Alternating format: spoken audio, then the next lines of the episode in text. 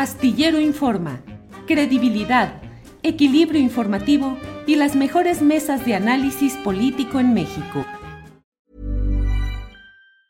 Ever catch yourself eating the same flavorless dinner three days in a row? Dreaming of something better? Well, HelloFresh is your guilt-free dream come true, baby. It's me, Kiki Palmer. Let's wake up those taste buds with hot, juicy pecan-crusted chicken or garlic butter shrimp scampi. Mm. Hello Fresh. Stop dreaming of all the delicious possibilities and dig in at HelloFresh.com. Let's get this dinner party started. Hey, it's Ryan Reynolds, and I'm here with Keith, co star of my upcoming film, If, only in theaters, May 17th. Do you want to tell people the big news? All right, I'll do. Sign up now and you'll get unlimited for $15 a month in six months of Paramount Plus Essential Plan on us. Mintmobile.com slash switch. Upfront payment of $45 equivalent to $15 per month. Unlimited over 40 gigabytes per month. Face lower speeds. Videos at 480p. Active Mint customers by 531.24 get six months of Paramount Plus Essential Plan. Auto renews after six months. Offer ends May 31st, 2024. Separate Paramount Plus registration required. Terms and conditions apply if rated PG.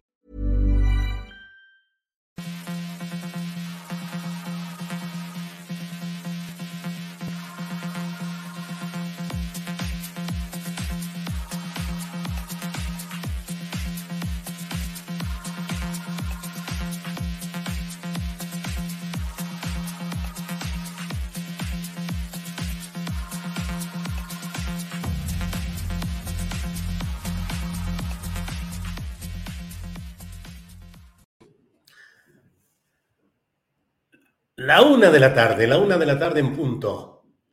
La una de la tarde en punto y ya estamos aquí en Astillero Informa. Gracias por acompañarnos. Gracias por acompañarnos en este lunes 4 de julio de 2022. Muchas gracias por estar con nosotros. Es un placer volver en este inicio de semana laboral y tener la oportunidad de llevar la información acerca de lo que va sucediendo en diferentes partes del país, particularmente Adriana Buentello y un servidor le daremos más adelante la información relacionada con el cateo a la mansión de Alejandro Moreno Cárdenas, conocido como Alito, presidente nacional del PRI y que ahora pues ha sido visitado por la Fiscalía General del Estado a cargo de Renato Sales para unas diligencias relacionadas con ver cómo armó, cómo hizo toda esa fastuosa construcción eh, que es pues verdaderamente un, un monumento a la corrupción, según lo que se ha dicho y se ha señalado. Ya iremos viendo qué sucede. Mucha información, pero mire, vamos a iniciar de inmediato con nuestro invitado especial de este día, que es eh, Arturo Pimbert. Él es fiscal de Oaxaca y fue defensor de los derechos humanos del pueblo de Oaxaca y director de la Comisión Diocesana de Justicia y Paz de 2002 a 2006. Arturo, buenas tardes. Muy buenas tardes, Julio. Eh, muchas gracias. ¿Te escucho, Arturo? Eh, ¿Me escuchas ahí, Julio? A ver, entonces es problema mío. Espérame, espérame tantito, que es bronca mía. Déjame arreglar esto ahora mismo. Eh, em, ahí debe estar. ¿Me escuchas, Arturo? Fuerte y claro, este, Julio. ¿Tú a mí? No escucha, espérenme tantito, es bronca mía. Yo sí escucho. Él sí me escucha. Este. Bueno, vamos a hacerlo así. Espérame tantito, Arturo, que es de estas cosas que luego. Eh, ¿Ahí ya me escuchas, Arturo? Yo a ti perfectamente, Julio. Perfecto, ya estamos aquí. Arturo, gracias por tomar esta llamada.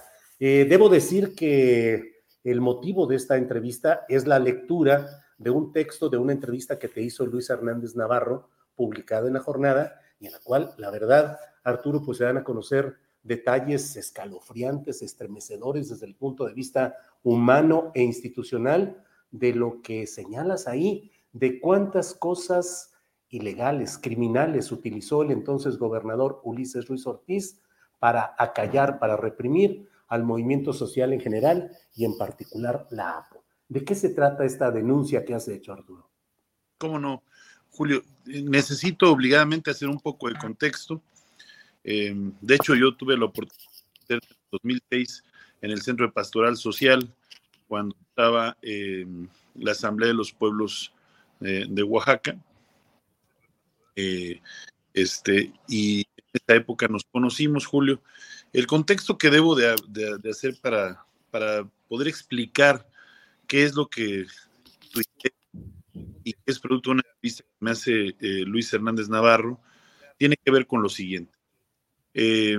sé que soy fiscal general del Estado hoy de Oaxaca, estoy consciente de la responsabilidad que tiene mi voz al hacerla pública, eh, pero cuando era yo ombudsman del Estado, que fui el primer defensor del pueblo también aquí en Oaxaca, eh, esta institución autónoma, protectora y promotora de derechos humanos, se logra crear con el impulso de la sociedad civil después del movimiento social en Oaxaca, como una respuesta y una necesidad para poder tener una institución confiable, verdaderamente autónoma, que pudiera investigar lo que sucedía en relación a las violaciones graves a derechos humanos. Al arribar yo como defensor del pueblo, te decía, fui el primer defensor del pueblo, eh, me toca conocer eh, de toda esta eh, investigación que hizo la Suprema Corte de Justicia de la Nación, cuando tenía sus y donde determina la Suprema que en Oaxaca se violaron derechos humanos de manera grave y que estas violaciones de derechos humanos posiblemente fueron delitos de lesa humanidad. Me toca también conocer el trabajo que hizo la Comisión de la Verdad, una comisión que fue este, eh, construida desde el Congreso del Estado con valor constitucional, de Gabino fue, y que invitó a este modelo al periodista Diego Enrique Torno, al padre Arturo Solalinde y a la ex ombudsman de Chiapas y a un grupo colegiado de la sociedad civil que se abocó a investigar sobre esta de 2006 al 2007. Entonces, eh, logramos construir un, un modelo trípode, por decirlo de alguna manera, de tres elementos del Estado mexicano. Eh, Arturo, tú me escuchas, espero que me estés escuchando. Arturo, está muy mal la conexión, se escucha entrecortado, solo se escuchan unas partes y quisiéramos tener todo el contexto. ¿Me permites que Adriana Buentello reconecte para ver si logramos una mejor calidad? Me voy a salir entonces, si me permites. Ahorita, sí, de acuerdo. Sí, de acuerdo, Arturo, sí. Adelante. Bien, pues es esta entrevista que a mí me parece que es uno realmente algo muy importante. Luis Hernández Navarro eh, entrevistó a quien estamos ahora nosotros entrevistando y ahora sí que honor a quien honor merece. La nota y la exclusiva o la difusión la hizo Luis Hernández Navarro. Y entonces esta nota tiene como título Incurrió Ulises Ruiz en Oaxaca en delitos de lesa humanidad, Peinberg. Y dice, en 2006 y 2007, los pueblos de Oaxaca exigieron la renuncia del gobernador Ulises Ruiz Ortiz. El mandatario estatal utilizó a los Zetas y a grupos criminales para reprimirlos. Fueron asesinadas 26 personas, varias de ellas ejecutadas extrajudicialmente. Centenares fueron detenidas arbitrariamente y torturadas, otras más desaparecidas. La denuncia la hace Arturo Peinberg fiscal del estado de Oaxaca. Así es que es justamente lo que, lo que estamos haciendo en este momento y vamos a ver qué es lo que sucede eh, en este tema. Eh, eh, em, déjeme ver, seguimos. Ya está, Arturo, ¿ya me escuchas bien? Yo te escucho bien, Julio. Voy a apagar mi cámara. Me, me sugieren que tal vez mi imagen funcione un poco mejor. Sí, por favor, por favor. Perfecto, estoy aquí. Sí, gracias. Di un adelanto ya de lo que es esta nota de Luis Hernández en la cual señalas pues una serie de acciones que han incluido al grupo, pues este grupo con tan eh, nefasta fama nacional de los Zetas. Y bueno, Arturo, yo viví, conocí eh, lo que sucedió en 2006 en Oaxaca y lo que tú dices es la confirmación de algo que en diversos foros y de diversas maneras hemos dicho todos, que Ulises Ruiz Ortiz desarrolló un mecanismo de represión institucional que incluyó desapariciones, torturas, eh, todo tipo de cosas. ¿Eso es lo que ahora estás tú sustentando, Arturo? Sí, Julio. Voy a ser más, más directo, más enfocado en el asunto.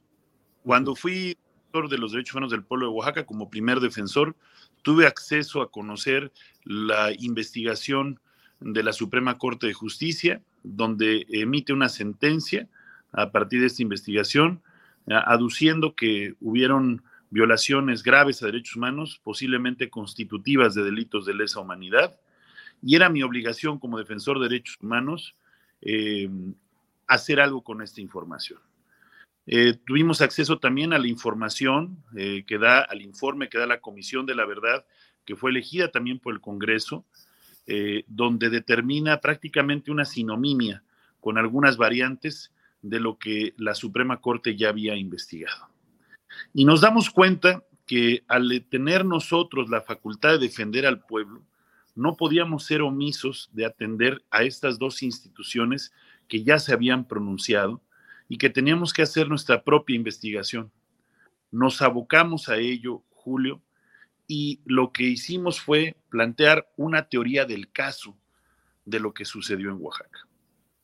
Esta teoría del caso, lo que eh, lo que nos arroja nuestro planteamiento es que en Oaxaca se perfeccionó y se instrumentalizó un modelo de represión contra la protesta social, donde por primera vez se podía demostrar fáctica y coherentemente y jurídicamente que participaron elementos del Estado mexicano, altos mandos de la policía, este, por ejemplo, estatal y municipales, en coordinación con el grupo delincuencial preponderante o predominante en esos momentos, que eran los Zetas en Oaxaca, conocidos como los Zetas.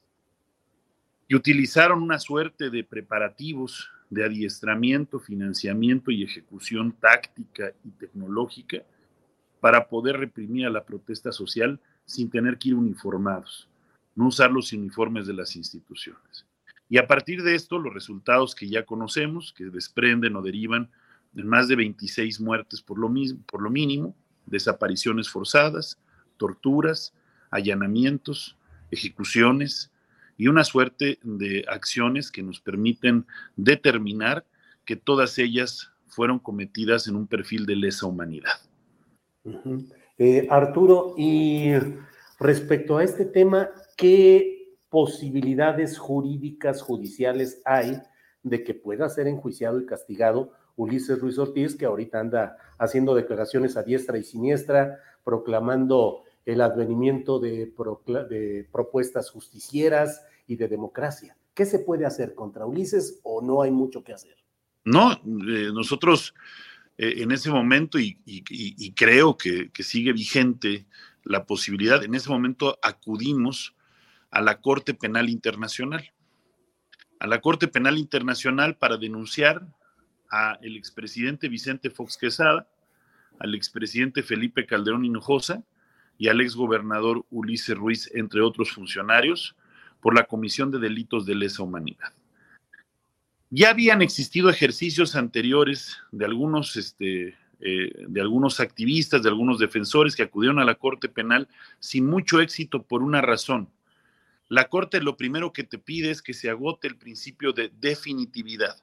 ¿Qué significa esto? Que se hayan agotado las instancias nacionales.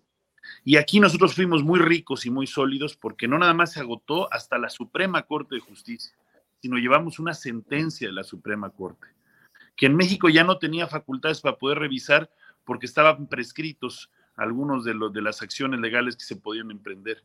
Pero llevamos la sentencia de la Suprema, el informe de la Comisión de la Verdad, nuestra propia investigación dentro de la Defensoría y por primera vez en la historia de la Corte Penal Internacional, una institución del Estado mexicano, o sea, la Defensoría del Pueblo de Oaxaca, acude en su carácter de miembro del Estado a denunciar al propio Estado por violaciones de derechos humanos y delitos de lesa humanidad cometidos del 2006 al 2007. Esto le da, esto, con eso concluye, esto le da una, adelante, le da una fortaleza la denuncia que se hace en la Haya, por lo tanto no la desechan, a diferencia de otras denuncias, y al no desecharla, sigue abierta la posibilidad. ¿Qué fue lo que detuvo desde nuestro juicio que avanzara? Que en ese momento Edgar Elías Azar era el embajador de los Países Bajos allá y el encargado del cabildeo, porque hay un prerequisito, hasta donde entiendo, que colegia la Corte Penal para ver si hay alguna oposición por parte del Estado para que se investigue al mismo Estado. En ese momento la hubo y hubo cabildeo. Hoy se abre una ventana, sentimos muy importante porque creemos que la vocación de este modelo de gobierno nacional es una vocación de búsqueda de justicia, ¿sí? Y en ese sentido, entendemos que la Cancillería, por al frente de estas embajadas, podrían pronunciarse ante la Corte Penal de que no hay objeción para que se investigue este periodo de tiempo. Y con esto contesto preguntas de ya o no. Sí, Arturo. Em, otro personaje nefasto cuyo nombre hacía temblar en aquella época era Jorge Franco. Se hablaba de que era el, eh, el responsable de lo que se llamaban los escuadrones de la muerte. Ha seguido teniendo cargos diversos y ha andado participando en campañas, en actividades partidistas. Aparte de Ulises, ¿qué otros nombres están identificados como parte de todo este mecanismo criminal de represión contra la protesta social?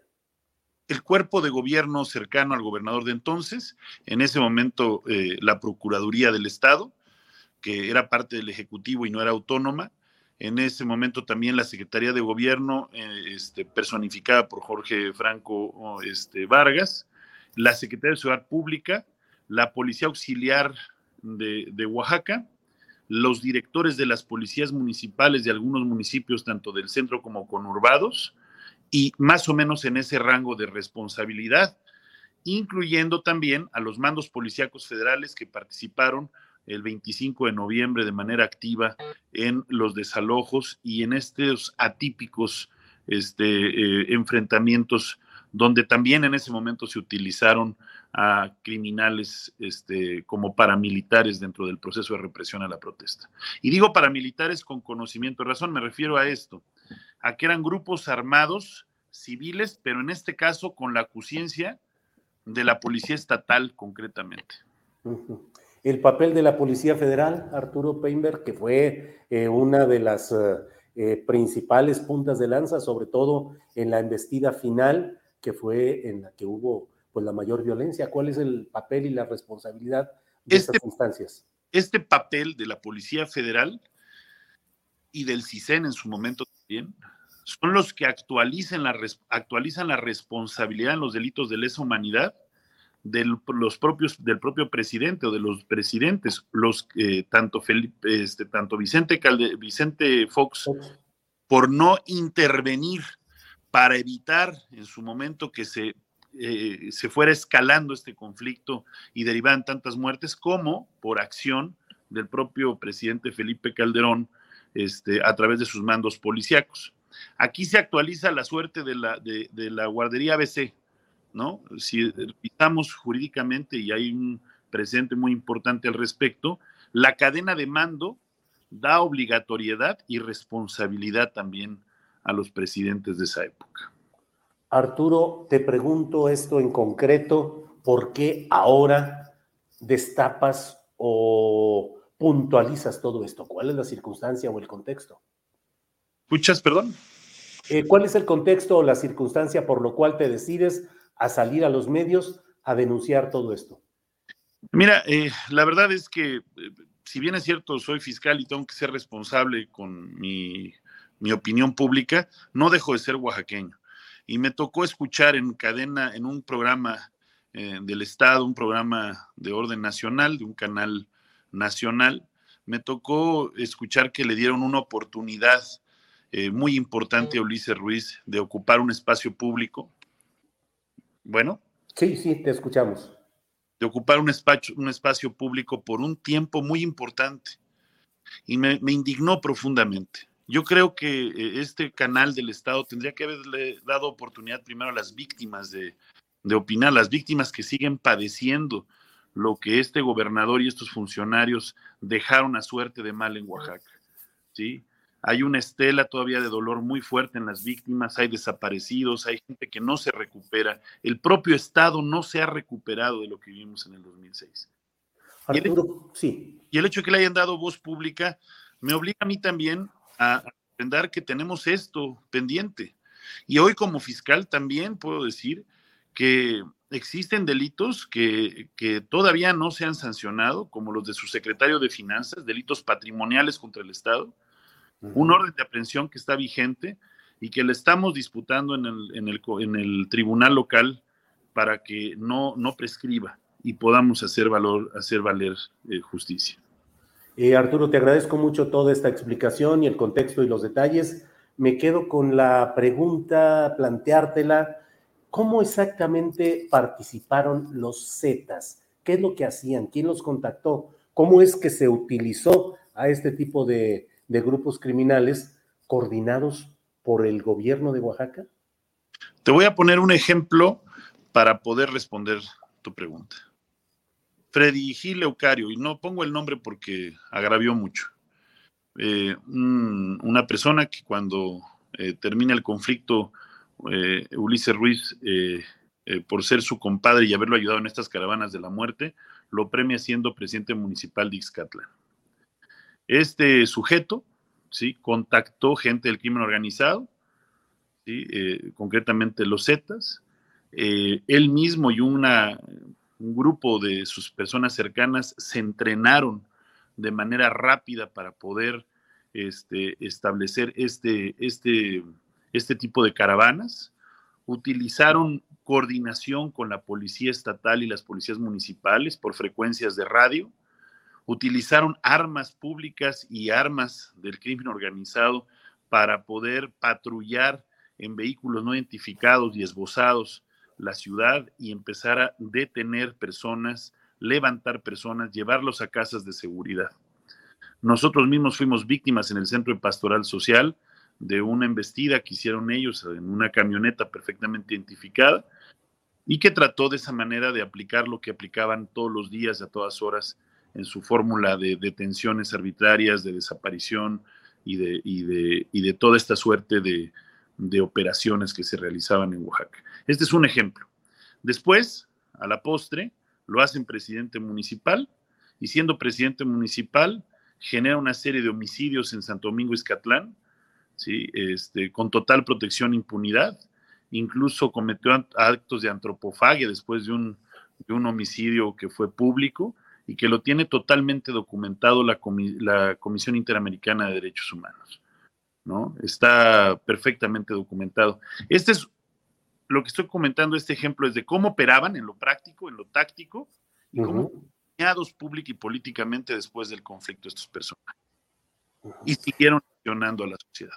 Con esto quisiera tal vez dar prácticamente la, la imagen de qué y cómo es que se operaba. Bien, Arturo, pues gracias. Y queda pendiente los hechos de eh, acumulación de riqueza no explicada, como el del famoso hospital que en la Ciudad de México construyó Ulises Ruiz, Arturo. Por supuesto, esa es la parte donde creo que independientemente de, que lo más importante son estos delitos de lesa humanidad, los recursos con los que se operó, ¿sí? Tuvieron suerte de desvío en y una clave podría ser esta red hospitalaria eh, que se encuentra en la Ciudad de México y quedan pendientes. Se está haciendo algo, por ejemplo, en el caso, que también es un caso doloroso y fuerte, el de Nochistlán, donde hubo muertos y donde se señaló la responsabilidad de la Policía Federal. ¿Cómo no? De hecho, en el caso Nochistlán, lo incluimos en el análisis de contexto, porque para poder también acudir a la Corte Penal Internacional, teníamos que em, establecer lo que nos dicta el Estatuto de Roma, que tiene que ser modelos sistemáticos y generalizados. Ahí lo que incluimos a Nochixtlán, por ejemplo, fue en analizar cómo desde el 68 a la fecha, de manera sistemática y generalizada, se ha venido estableciendo un modelo de represión a la protesta social violenta y cómo a partir de Nochixtlán, por ejemplo, del 2006 y Nochixtlán queda claro que el modus operandi fue el mismo, utilizar elementos del Estado y delincuencia organizada para reprimir a la protesta. Si analizamos cómo se hizo el operativo de Oaxaca en el 2006 y cómo se hizo el operativo de las fuerzas federales en Ochixtlán, encontramos sinominias en modus operandi. Son prácticamente calca una de la otra. Y en este caso de Nochixtlán, las acusaciones alcanzan a quien fue el comisionado de la Policía Federal, Enrique Galindo Ceballos? Por supuesto, lo alcanza, está señalado, ¿sí? él y muchos más funcionarios públicos federales y estatales, y desafortunadamente es un capítulo donde no se ha logrado justicia. Y de lo que va de la actual administración del gobernador Alejandro Murat, ¿qué caso, qué foco rojo ha habido en materia de esta violación de derechos humanos, Arturo? Sí, nosotros observamos que en Oaxaca se viene arrastrando ¿sí? un, modelo de injusticia, ¿no? Eh, y que a nivel municipal, por ejemplo, se ve mucho más este, acendrado, ¿no? Los poderes fácticos se han recargado en, los municipios. Me, preocupa mucho, por ejemplo, eh, la cuenca del Papaloapan, el istmo de Tehuantepec, ¿sí? Eh, donde vemos cómo las policías municipales tienen desafortunadamente una vinculación, no en todos los casos, si no podría generalizar, estoy hablando como fiscal, me tengo que reservar algunos datos, pero sí en casos vemos cómo se han estado vinculando y, hay una simbiosis entre, entre eh, la delincuencia organizada y, los, y, las, y las autoridades de policías municipales, por ejemplo. Pues Arturo, te agradezco mucho la amabilidad de tomar esta llamada y de que hayamos podido platicar a fondo de estos temas. A reserva de lo que desees agregar, yo te doy las gracias por esta entrevista. No, yo agradezco mucho que nos permitan seguir manteniendo estos temas que son pues de interés y, necesidad de justicia. Muy bien. Gracias Arturo y seguimos en contacto. Hasta luego. Bien, pues ha sido el fiscal general de justicia del estado de Oaxaca, Arturo Peinbert, quien nos ha dado pues toda esta visión de lo que está sucediendo en estos momentos por allá. Y bueno, hay más información, como le he dicho, y para ello, ¿quién mejor que Adriana Buentello, que ya está aquí con nosotros? Buen lunes, Adriana. ¿Cómo estás, Julio? Saludos a todos, a toda la bandita astillera que ya está por acá conectada. Recuerden que el like nos ayuda a posicionar mejor el programa. Y empezamos con noticias interesantes, Julio, porque fíjate que la mañana de este lunes, elementos de la Policía Ministerial de Campeche eh, catearon la mansión del dirigente nacional del PRI, Alejandro Moreno Cárdenas, mejor conocido como Alito. Esto, Julio, como parte de las investigaciones por la denuncia en su contra de eh, respecto al enriquecimiento ilícito y en entrevista con Telemar Campeche, el fiscal eh, local Renato Sales Heredia dijo que fue, Julio, para corroborar con qué materiales fue edificada esta, esta mansión dijo ver qué cuadros, qué obras de arte se encuentran al interior, porque no es lo mismo edificar con granito, piedra, con mármol onix que con mármol de Carrara. Dijo que son lotes los que conforman esta mansión que dijo es muy lujosa. También dijo que estuvo presente el abogado defensor de esa persona, así dijo como testigo. Si te parece, vamos, vamos a ver cómo se dio este cateo una orden de cateo.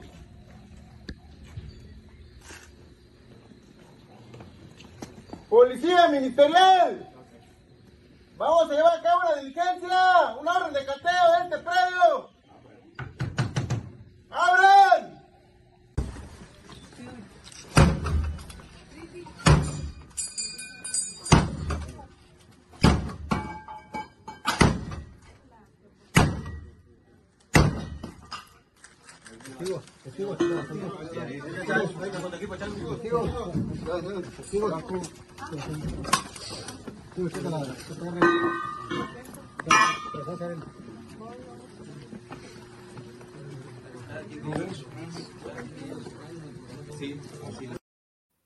Abran, Adriana, que abran, abran. Qué bárbaro, estuvo rudo. Sí, sí, sí, bueno, pues no hay de otra. Y pues sí, efectivamente, ahí el punto es saber además de la extensión de la propiedad, pues qué es lo que tiene adentro, porque bueno, se contaban historias de las mil y una noches de lo que había ahí, en esa extensión que en algunos medios llegaron a decir que era de siete mil metros cuadrados. Ya veremos qué es lo que nos reporta. Sí, digo, o sea, Adriana, pues una cosa chiquita, o sea, este, no, no, Sí, pues el departamento en donde vives, en donde vivo yo, pues sí. nomás 8 mil metros cuadrados. Sí, bueno, pues que se le hace. Pero ahí, ahí va caminando ya la rueda, la rueda de este proceso judicial, Adriana, y yo creo que eh, pues vienen noticias duras contra este hombre que va perdiendo apoyo político, sus propios correligionarios directivos anteriores del PRI están desde hace tiempo pidiendo su salida y bueno, pues Alito que día tras día da, eh, salen pruebas o indicios o grabaciones que pues lo, lo, lo, señalan negativamente en cada ocasión, Adriana.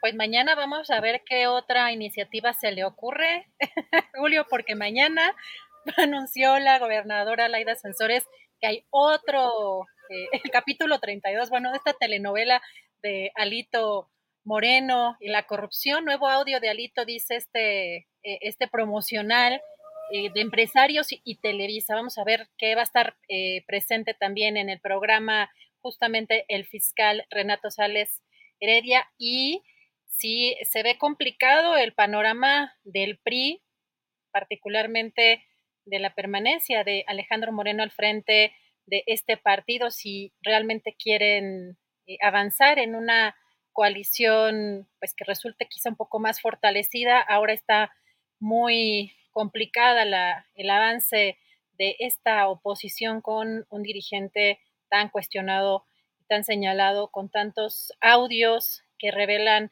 pues mucho de lo que ya se sabía, eh, Julio.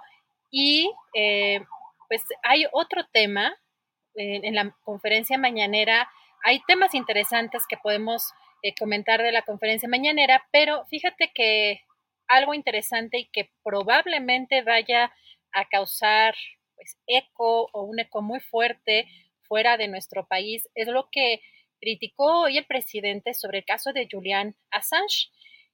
Fíjate que sobre todo eh, empezó a platicar de este tema a raíz sobre todo de lo que eh, es pues la posición, pero también de que cables de Wikileaks habrían revelado también cómo eh, eh, incluso eh, pues elementos de la iglesia habrían buscado o habrían pedido en Estados Unidos el, pues sin intervenir en México porque consideraban que López Obrador era un peligro para el país. Así que hoy el presidente hizo un comentario que puede tener eco más allá de nuestro país. Dijo que de no indultarse a Julian Assange, iniciaría a él una campaña, Julio, para que se desmonte la Estatua de la Libertad que está ubicada en Nueva York, porque dijo significaría que no hay libertad.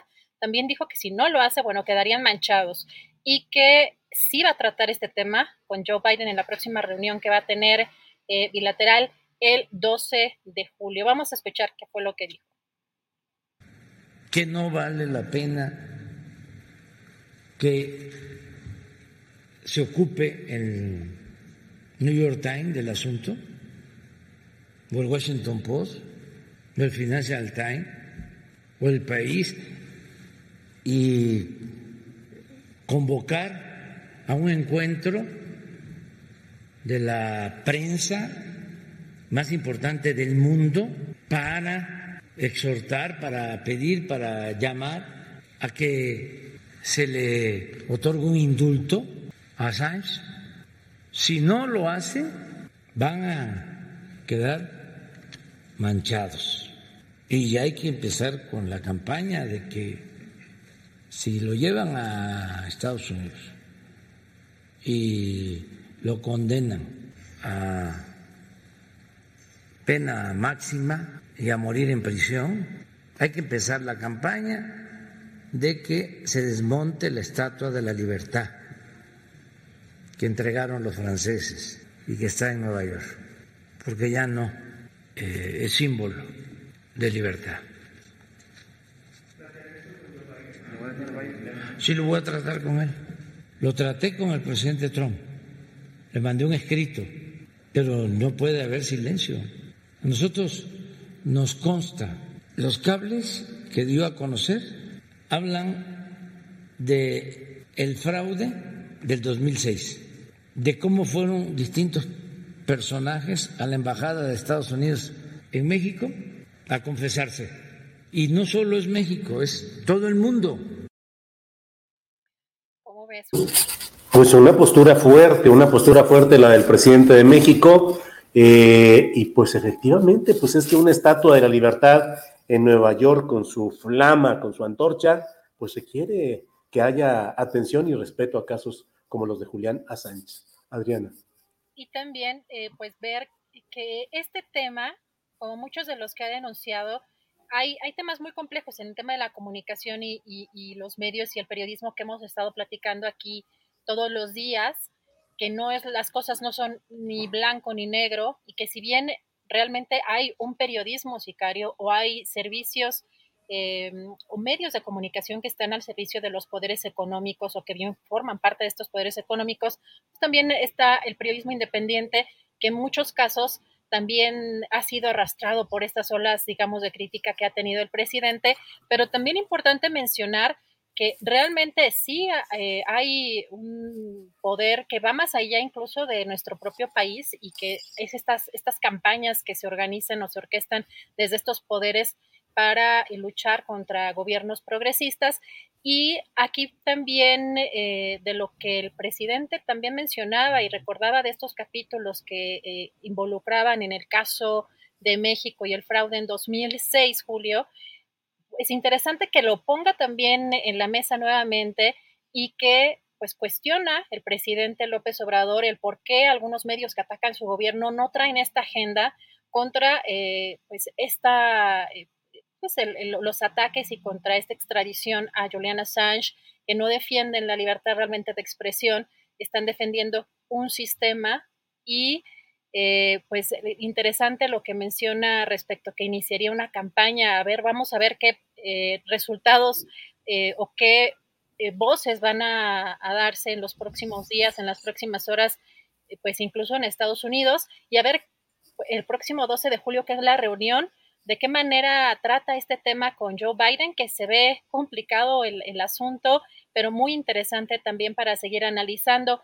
Y Julio, esto también, eh, como mencionaba, es, fue una respuesta muy amplia que dio el presidente, pero sobre todo porque eh, fue cuestionado sobre este tema de si habría una, una eh, un problema o había, habría alguna rencilla con, pues, con las iglesias o con eh, los poderes también en este, en este caso sobre las iglesias. Y el presidente dijo que esto, fíjate Julio, dijo, es, eh, nos identificamos, por un lado dijo que nos identificamos muy bien con el Papa, pero tenemos una buena relación además con otras iglesias, pero ya estoy viendo mano negra de los conservadores que quieren ahora echarnos encima a las iglesias. También dijo Julio que su dirigente social más eh, admirado es Jesucristo. Si te parece, escuchamos. Amor y paz. Justo dos. Nos identificamos muy bien con el Papa Francisco y también tenemos muy buenas relaciones con pastores, con ministros de otras iglesias. Pero ya estoy viendo la mano negra, ¿no?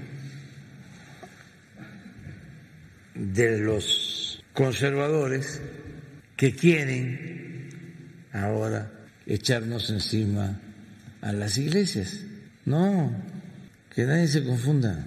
Si me piden que yo exprese cuál es mi dirigente social más admirado, al que respeto más por su entrega en favor de los desposeídos, es Jesús Cristo, que, de acuerdo a mi interpretación teológica,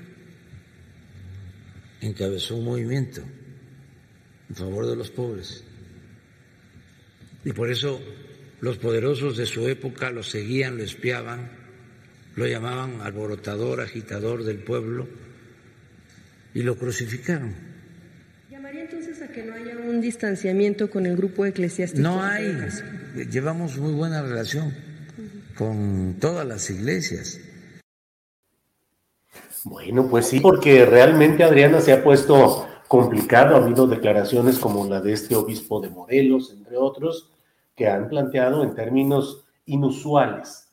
Eh, hubo otro obispo, eh, el presidente precisamente de de la conferencia del episcopado mexicano, que es la conferencia que reúne a todos los obispos, y el actual presidente eh, dijo que le preguntaron en una entrevista, le dijeron, bueno, en, la, en el sepelio de los jesuitas se escuchó el grito de Viva Cristo Rey, y le preguntaron, ¿será hora de que la iglesia vuelva a levantarse?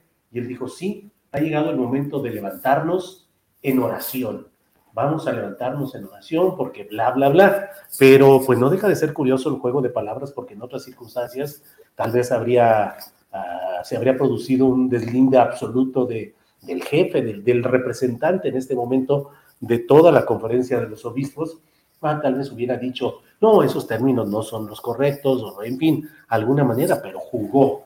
Jugar con las palabras, sí vamos a levantarnos en oraciones, porque pues desde luego que recordemos lo que fue el movimiento cristero, que efectivamente comenzó con un levantamiento en oraciones, pero terminó con un enfrentamiento, un levantamiento armado en el cual hubo acciones de mexicanos que creyeron que era necesario salir con las armas en la mano a defender su fe religiosa y que hubo el incentivo de diversos eh, grupos eh, de la élite eclesiástica mexicana impulsando esta guerra cristera por un lado y, y hubo incluso algunos sacerdotes que totalmente actuaron con las armas en la mano en este episodio histórico, Adriana. Julio, no sé, eh, de pronto con estas reacciones que tiene algunos elementos de la iglesia, me viene a la mente, pues, ¿recuerdas este episodio, este golpe de Estado en Bolivia con Janine Áñez Chávez como presidenta interina y con la Biblia en la mano? Eh, pues una serie de, una serie de cosas que marcaron pues un momento muy complicado en Latinoamérica particularmente por supuesto para Bolivia, pero donde estaba involucrada de una manera eh, muy importante la religión, la iglesia.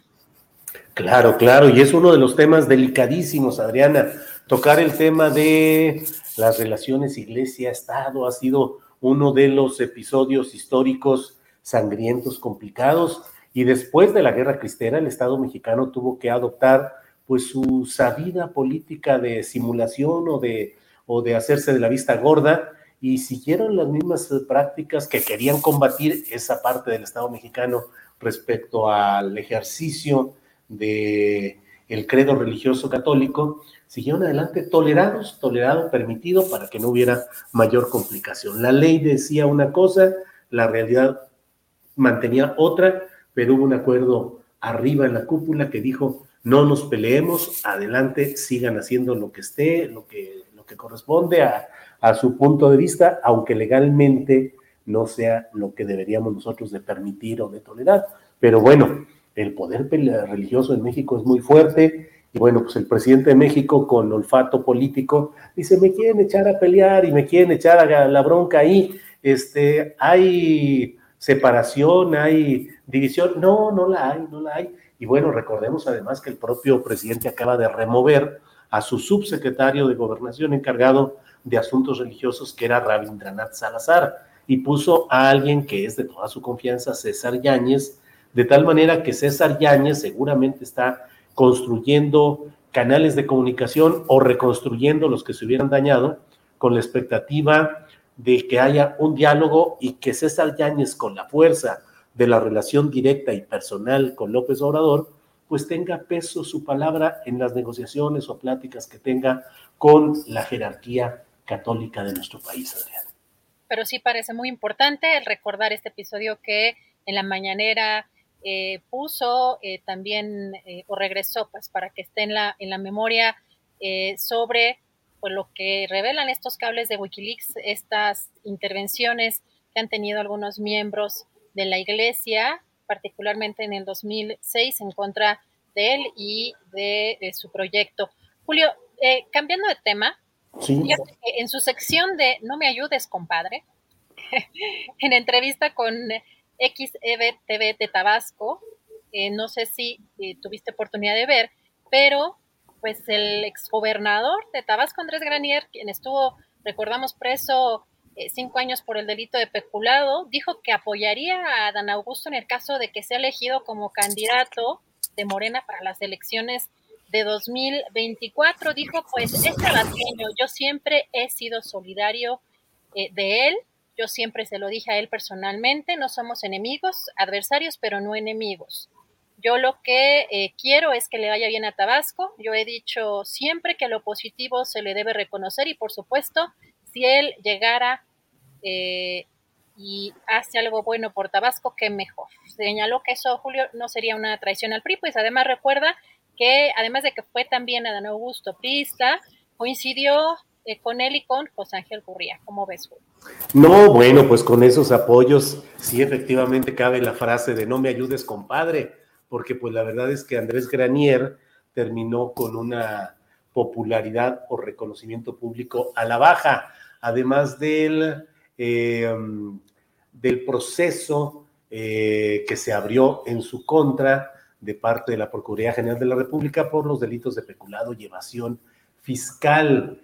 Eh, luego fue absuelto, eso es cierto, en mayo de 2019 fue absuelto de todos los señalamientos que se le hacían, pero la verdad es que, bueno, no es un personaje político que sume mucho, que dé muchos apoyos, así es que Adán, que está ahorita eh, juntando eh, muchas canicas tabasqueñas, sobre todo, ya viste en este en la inauguración de la primera etapa de Dos Bocas de la refinería Olmeca, híjole, pues se paseó allí con el dominio pleno del paisanaje, mantas por donde quiera, porras para él, porque además él es nativo de Paraíso, Tabasco, donde está la, la refinería, y bueno, fue yo creo que el momento más alto del apoyo público a Adán Augusto. Claro, ese apoyo en esos términos difícilmente lo podrá reproducir en el resto de la, de la República. Aquí fue el paisanaje, el control político y social que se tiene sobre ciertos grupos,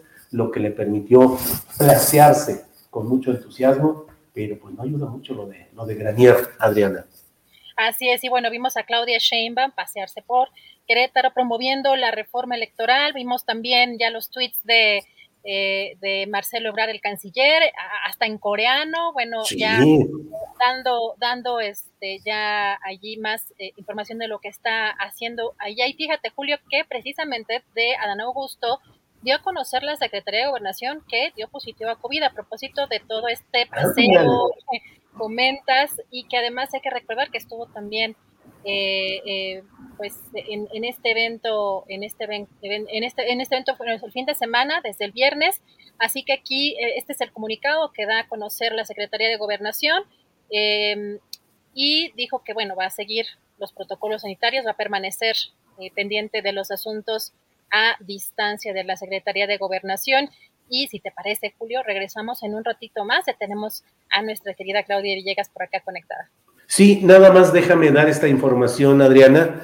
Es una información de cables internacionales. Dice, seis personas murieron y 24 resultaron heridas en un tiroteo en Highland Park, suburbio de Chicago, en Illinois, en un desfile del 4 de julio, este lunes, es decir, hoy, en lo que las fuerzas del orden están llamando una situación de tirador activo. La situación se mantiene como de tirador activo y el agresor permanecía fugitivo.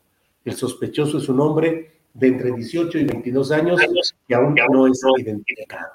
Así es que, pues eso está sucediendo, Ariana. Híjole, Julio. Bueno, regresamos con más información de eso que comentas, con los detalles y en un ratito. Sí, así es. Gracias, Adriana. Hoy no tendremos la oportunidad de platicar con nuestra compañera Jacaranda Correa. Usted sabe que el periodismo y la actividad en Chilangolandia y en tantos lados se pone complicada. Entonces, eh, hoy no, no, no estaremos en la remoción de neuronas, que es lo que nos ayuda en materia cultural, social, em, eh, intelectual, nuestra compañera Jacaranda Correa, pero tenemos también, vamos a remover las neuronas en materia económica, financiera de lo que está pasando en nuestro país, porque hoy tenemos la gran oportunidad de platicar con Claudia Villegas. Claudia, buenas tardes. Buenas tardes, Julio, ¿cómo estás? Yo aquí extrañándolos mucho. Sí, igualmente, ya ves que la semana pasada no pudimos vernos, pero yo te estoy leyendo que estás súper activa con un chorro de cosas. Bueno, Claudia, ¿Qué tantas cosas andas haciendo por todos lados? Platícanos. Pues Julio, eh, muchas cosas que tienen que ver con esta intención de diversificar audiencias, Julio, porque creo que si nos concentramos de manera excesiva en el poder, en, los políticos, en el gobierno, bueno, pues hasta hacemos un periodismo a veces, eh, pues muy vulnerable, según yo, ¿no? Entonces, queremos diversificar audiencias y ahí estamos haciendo cosas de deportes los fines de semana. Y hoy, Julio, sin embargo, quiero si te parece bien, te propongo que analicemos este 25 aniversario del Servicio de Administración Tributaria, Julio. Claro, claro, adelante, lo que tú quieras, Claudia, siempre, adelante. Pues yo creo que para mí es la nota del día esto que dijo Raquel Buenrostro, que a mí ya me lo había comentado en alguna entrevista allá en la Avenida Hidalgo, a donde están las oficinas del SAT. Me había dicho que cuando llega el gobierno del presidente López Obrador se ponen a revisar las cuentas de impuestos y se encuentran que había por ahí un faltante de unos 30 mil millones de pesos. Y ese faltante tenía que ver con que se detuvo la devolución de impuestos, Julio. Entonces, para financiar otras cosas y acomodar los numeritos, a pesar de que el SAT es un órgano descentralizado creado en 1997, después del error de diciembre, después de la crisis del tequila, después de todos los problemas que tuvo que enfrentar eh, Ernesto Cedillo, eh, porque pues Salinas de Gortari le dejó una situación bastante compleja, se crea el SAT. Bueno, a 25 años, cuando llega el gobierno del presidente López Obrador, 22, 23, pues lo que encuentran es que faltaban unos 30 mil millones de pesos. Pero hoy, Julio, la noticia que dio es que el boquete fue de entre 80 mil y 90 mil millones de pesos de impuestos que no se devolvieron, Julio. Entre 80 mil y 90 mil. ¿Cómo se puede, cómo se puede juntar tanto dinero? Es decir, ¿cuál es la explicación técnica o política interna de decir se va juntando, se va juntando y todo esto queda pendiente? Pues simplemente no se devolvía a los contribuyentes. ¿Te acuerdas? que cuando empezó el gobierno decíamos, hasta parecía, y a mí no me gusta mucho hablar de complots, pero es que dejan muy mal parado al gobierno del presidente López Obrador porque los contribuyentes decían, oye, te estoy pidiendo mi devolución del año pasado y no me la das, ¿por qué te estás quedando con mi dinero? La indicación que le dio el presidente López Obrador a Raquel Buenrostro, según lo que me comentó, es no nos vamos a quedar con el dinero que no sea nuestro, que no pertenezca al gobierno, porque si no, luego no les voy a poder cobrar los impuestos a los grandes contribuyentes. Entonces, Raquel Buenrostro comenzó a devolver y a devolver, a hacer las devoluciones de los impuestos y todos los contribuyentes que en algún momento hemos recibido devoluciones, Julio, nos consta que así fue lo más importante me parece que además de que nos cuentan que por ahí hubo un faltante de 90 mil millones de pesos, que lo que quiere decir es que Ernesto Cedillo gastó de más, eh, tomó el dinero de los impuestos y que en lugar de generar más deuda, prefirió no devolverle los impuestos a los contribuyentes que estaban en esos ejercicios en todo su derecho. Y hoy lo que dijo Raquel Buenrostro, que parece que está de fiesta porque lo que pasó hoy en Palacio Nacional es que se reconoce una vez más que si la gestión de esta mujer al frente del SAT no se hubiera podido sacar adelante la crisis. Sin embargo, Julio, pues por ahí también ya hay analistas que dicen que sí ya aumentó la deuda, que tenemos un incremento de la deuda interna y que el discurso de no estamos endeudados pronto se va a tener que revisar pero por ahora lo que vimos con Raquel Buenrostro y anuncia que van a seguir cobrándole más impuestos a los contribuyentes. Y yo lo que quería comentarles es que es muy interesante lo que pasó con la creación del Servicio de Administración Tributaria, cuando se decide eh, sacar de escena a una subsecretaría de ingresos que era muy grande, muy robusta y que se decide hacerlo como un órgano descentralizado en función de las buenas prácticas que veía ahí el Fondo Monetario Internacional, el Banco Mundial, pero que casualmente, Julio, y aquí está lo interesante y es materia de un reportaje que estoy preparando, casualmente hace 25 años, en países como Alemania, se tiene como el mismo ímpetu de separar los ingresos del gobierno de la Secretaría de Hacienda, se crean estos órganos tipo el IRS de Estados Unidos para que no haya corrupción, pero en México lo que sucedió es que sirvió para generar una serie de negociaciones y una serie de negocios de despachos fiscales que empezaron a hacer durante más de dos décadas ingeniería fiscal para no pagar impuestos. Lejos de ser el SAT un organismo para que pagaran impuestos los que más tienen, se generaron negocios de abogados, muchos despachos, fíjate Julio lo interesante, que eran multinacionales, que operaban en Estados Unidos, en Alemania, en muchos países, en Reino Unido, usando los paraísos fiscales. Sí, Claudia, me quedé con esta parte en la que hablaste acerca del incremento de la deuda. Es una versión que se esparce mucho. ¿Qué hay sobre eso? Bueno, lo que se dice, Julio, es que ya ha aumentado entre un 20 y un 25%, digamos que tipo de cambio puede ser, tasas de interés, Julio. Entonces, si hacemos un análisis, como dice el presidente López Obrador, en términos reales, si vemos el asunto de cómo ha incrementado las tasas de interés, el impacto sobre la deuda, bueno, vamos a ver que quizás no se contrató más deuda, Julio, pero lo que sí está impactando a las cuentas del gobierno es sin duda el incremento en las tasas de interés. Y te acuerdas que esa era como la vieja rencilla que se tenía al interior de la Junta de Gobierno de que había posiciones de algunos subgobernadores que no querían aumentar las tasas de interés para controlar la inflación porque decían que iba a tener un impacto en la deuda del gobierno federal. Varios meses después, ya sucedió. Se dice que precisamente por eso el incremento en tasas de interés llega tarde para controlar la inflación y que ahora tenemos un problema muy grande porque aumentan las tasas de interés de la deuda del gobierno federal, la baja penetración del crédito en la economía, porque mientras Japón tiene más del 100% de penetración en el PIB, no, de la, del crédito versus PIB, nosotros no tenemos ni el 30 ni el 40%, por eso resulta poco eficaz aumentar tasas de interés, pero al que sí le afecta, Julio, definitivamente es al gobierno mexicano. Claudia, veo aquí en el chat muchas preguntas y comentarios que dicen, ¿cómo va el pago de la deuda de Ricardo Salinas Pliego? Mira, yo pregunté... empresas. Sí, claro. Eh, hay que decir que hay una sentencia en firme que él tiene que pagar sí o sí al menos uno de los créditos fiscales, porque el, la Suprema Corte de Justicia, bueno, pues determinó que lo tenía que pagar, pero solo uno de tantos. Hay que recordar que Salinas Pliego, eh, no me quiero equivocar con los números ahora, pero eran más de cinco o seis créditos por cuatro mil, cinco mil, siete mil pesos que él los iba de una manera sistemática, pues jugando con esto de la tasa efectiva de impuestos, eh, sumando y restando pérdidas de consolidación tributaria, Julio. ¿Y qué es precisamente? mil millones, ¿verdad? Más o menos. Eh, sí, creo que son... 6 mil, 7 mil. Es que dijiste pesos, millones, ah. miles de millones de pesos. Sí, sí, 20 mil millones. Cada una de esas cuentas, Julio, es de 4 mil, 5 mil millones de pesos, tienes razón.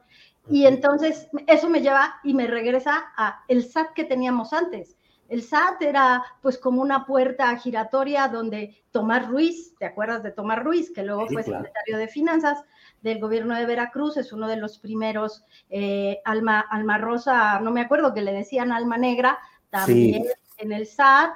Eh, yo creo que se convirtió en una puerta giratoria de la corrupción el servicio de administración tributaria y hoy yo me quedo con el discurso de Raquel Buenrostro, con un SAT con visión social en donde se tiene que privilegiar la honestidad por parte de los servidores públicos que están en el SAT. Esto no quiere decir que se haya erradicado la corrupción, ¿eh? De repente hay un, eh, yo siempre le digo como un agujero negro en el SAT, en donde algunos auditores eh, regionales van metiendo casos como para que se pierdan y no se les cobren impuestos.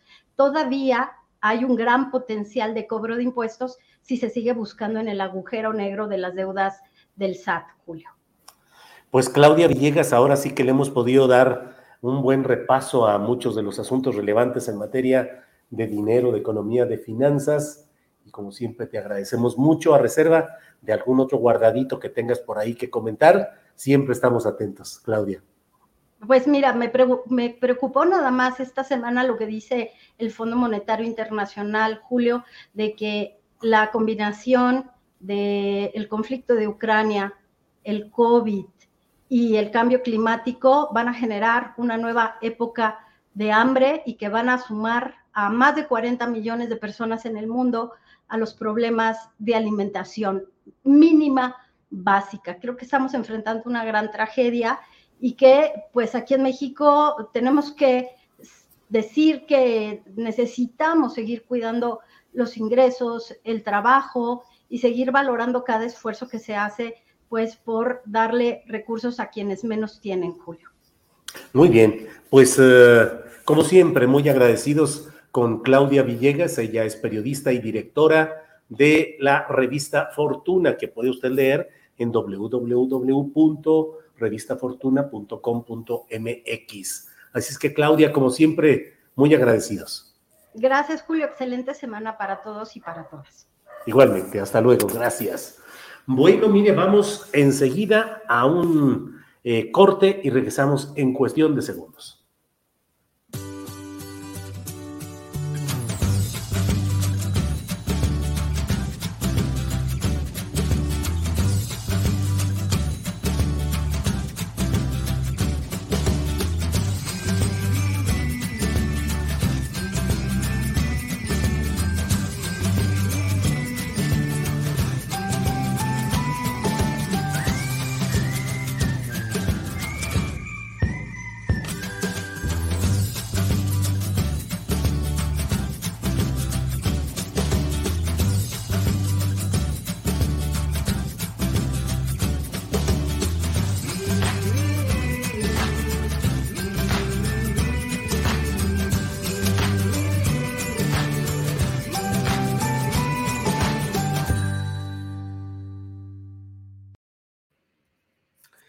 Bien, ya estamos aquí de regreso. Muchas gracias después de este corte que nos permite eh, pues llevarles algunos uh, mensajes, pero además reorganizarnos en lo que estamos haciendo aquí en este programa. Gracias por su amabilidad de estar con nosotros en este programa de lunes 4, 4 de julio, lunes 4 de julio. Ve usted cómo va avanzando el tiempo, el calendario, las hojas arrancadas día tras día y ya estamos en el inicio del segundo semestre de este 2022. Hay muchos comentarios en uh, el chat que como siempre agradecemos. Eh, eh, póngase de acuerdo, mi hijo dice Caterina Rojas, no sé a qué se refiera. Eh, den like si usted piensa, opina y sostiene que tenemos al mejor presidente del mundo mundial, dice Arturo Lechuga Lozano. Mm, más el precio de la canasta básica, preguntaba contrainfórmate. Bueno, pues aquí están muchos comentarios que siempre leemos y que podemos ir respondiendo en este espacio. Mm. Déjenme ver. Eh, Rayo McQueen dice, los SA con son con el SAT.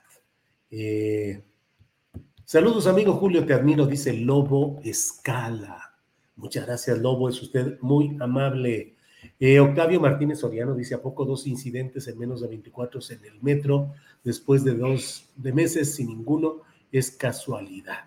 Bueno, usted ha visto lo que está pasando en el metro con estos eh, eh, accidentes que han estado pasando, que son muy llamativos en términos literales, pero bueno, que eso se añade a la discusión generalizada que se tiene acerca de cuánto dinero se destina realmente al mantenimiento de las líneas del metro, qué tanto se ha ido acumulando a lo largo de mucho tiempo en el que no se ha invertido lo suficiente para actualizar, modernizar, revisar estas líneas.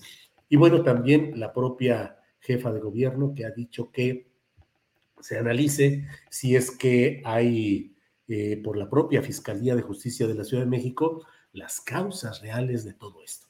Bueno, mire, mientras entramos en contacto con eh, Alejandro Solalinde, sacerdote católico, con quien quedamos de platicar sobre lo que está sucediendo en la relación López Obrador, eh, Iglesia Católica. Vamos a un, a un pequeño, vea usted este tráiler de lo que es la segunda parte del documental que ha hecho el canal 6 de julio sobre López Obrador. Por favor, Andrés. Con el pueblo todo, sin el pueblo nada. ¡Fuera el dictador! ¡Fuera el dictador!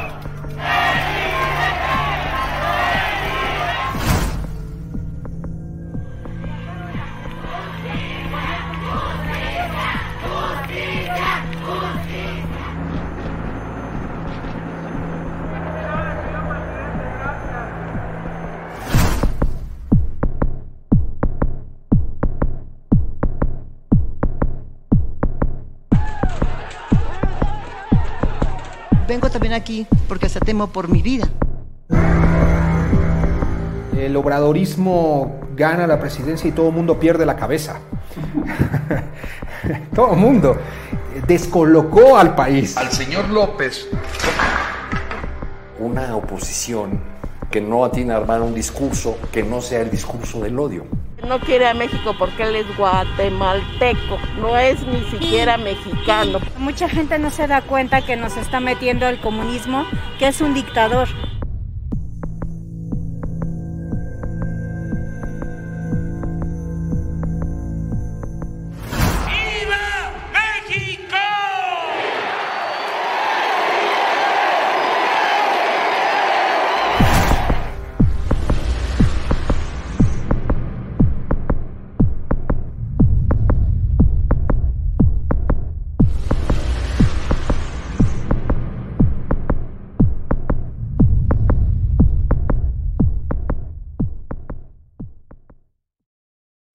Ya viene la segunda parte de este documental que realiza el Canal 6 de Julio. El Canal 6 de Julio es eh, un, una pequeña empresa muy perseverante en la realización de videos y documentales acerca de los principales problemas del país desde una visión de izquierda. Desde una visión de izquierda, no eh, conformista ni acrítica, es decir, no es que le falte la crítica respecto a lo que sucede en los gobiernos de izquierda, pero en general es una visión que se da desde ahí. El canal de 6 de julio nació luego de la elección en la cual oficialmente se dio por ganador Carlos Salinas de Gortari y se decretó que eh, Cuauhtémoc Cárdenas no había ganado esa, esa presidencia de la República en 1988.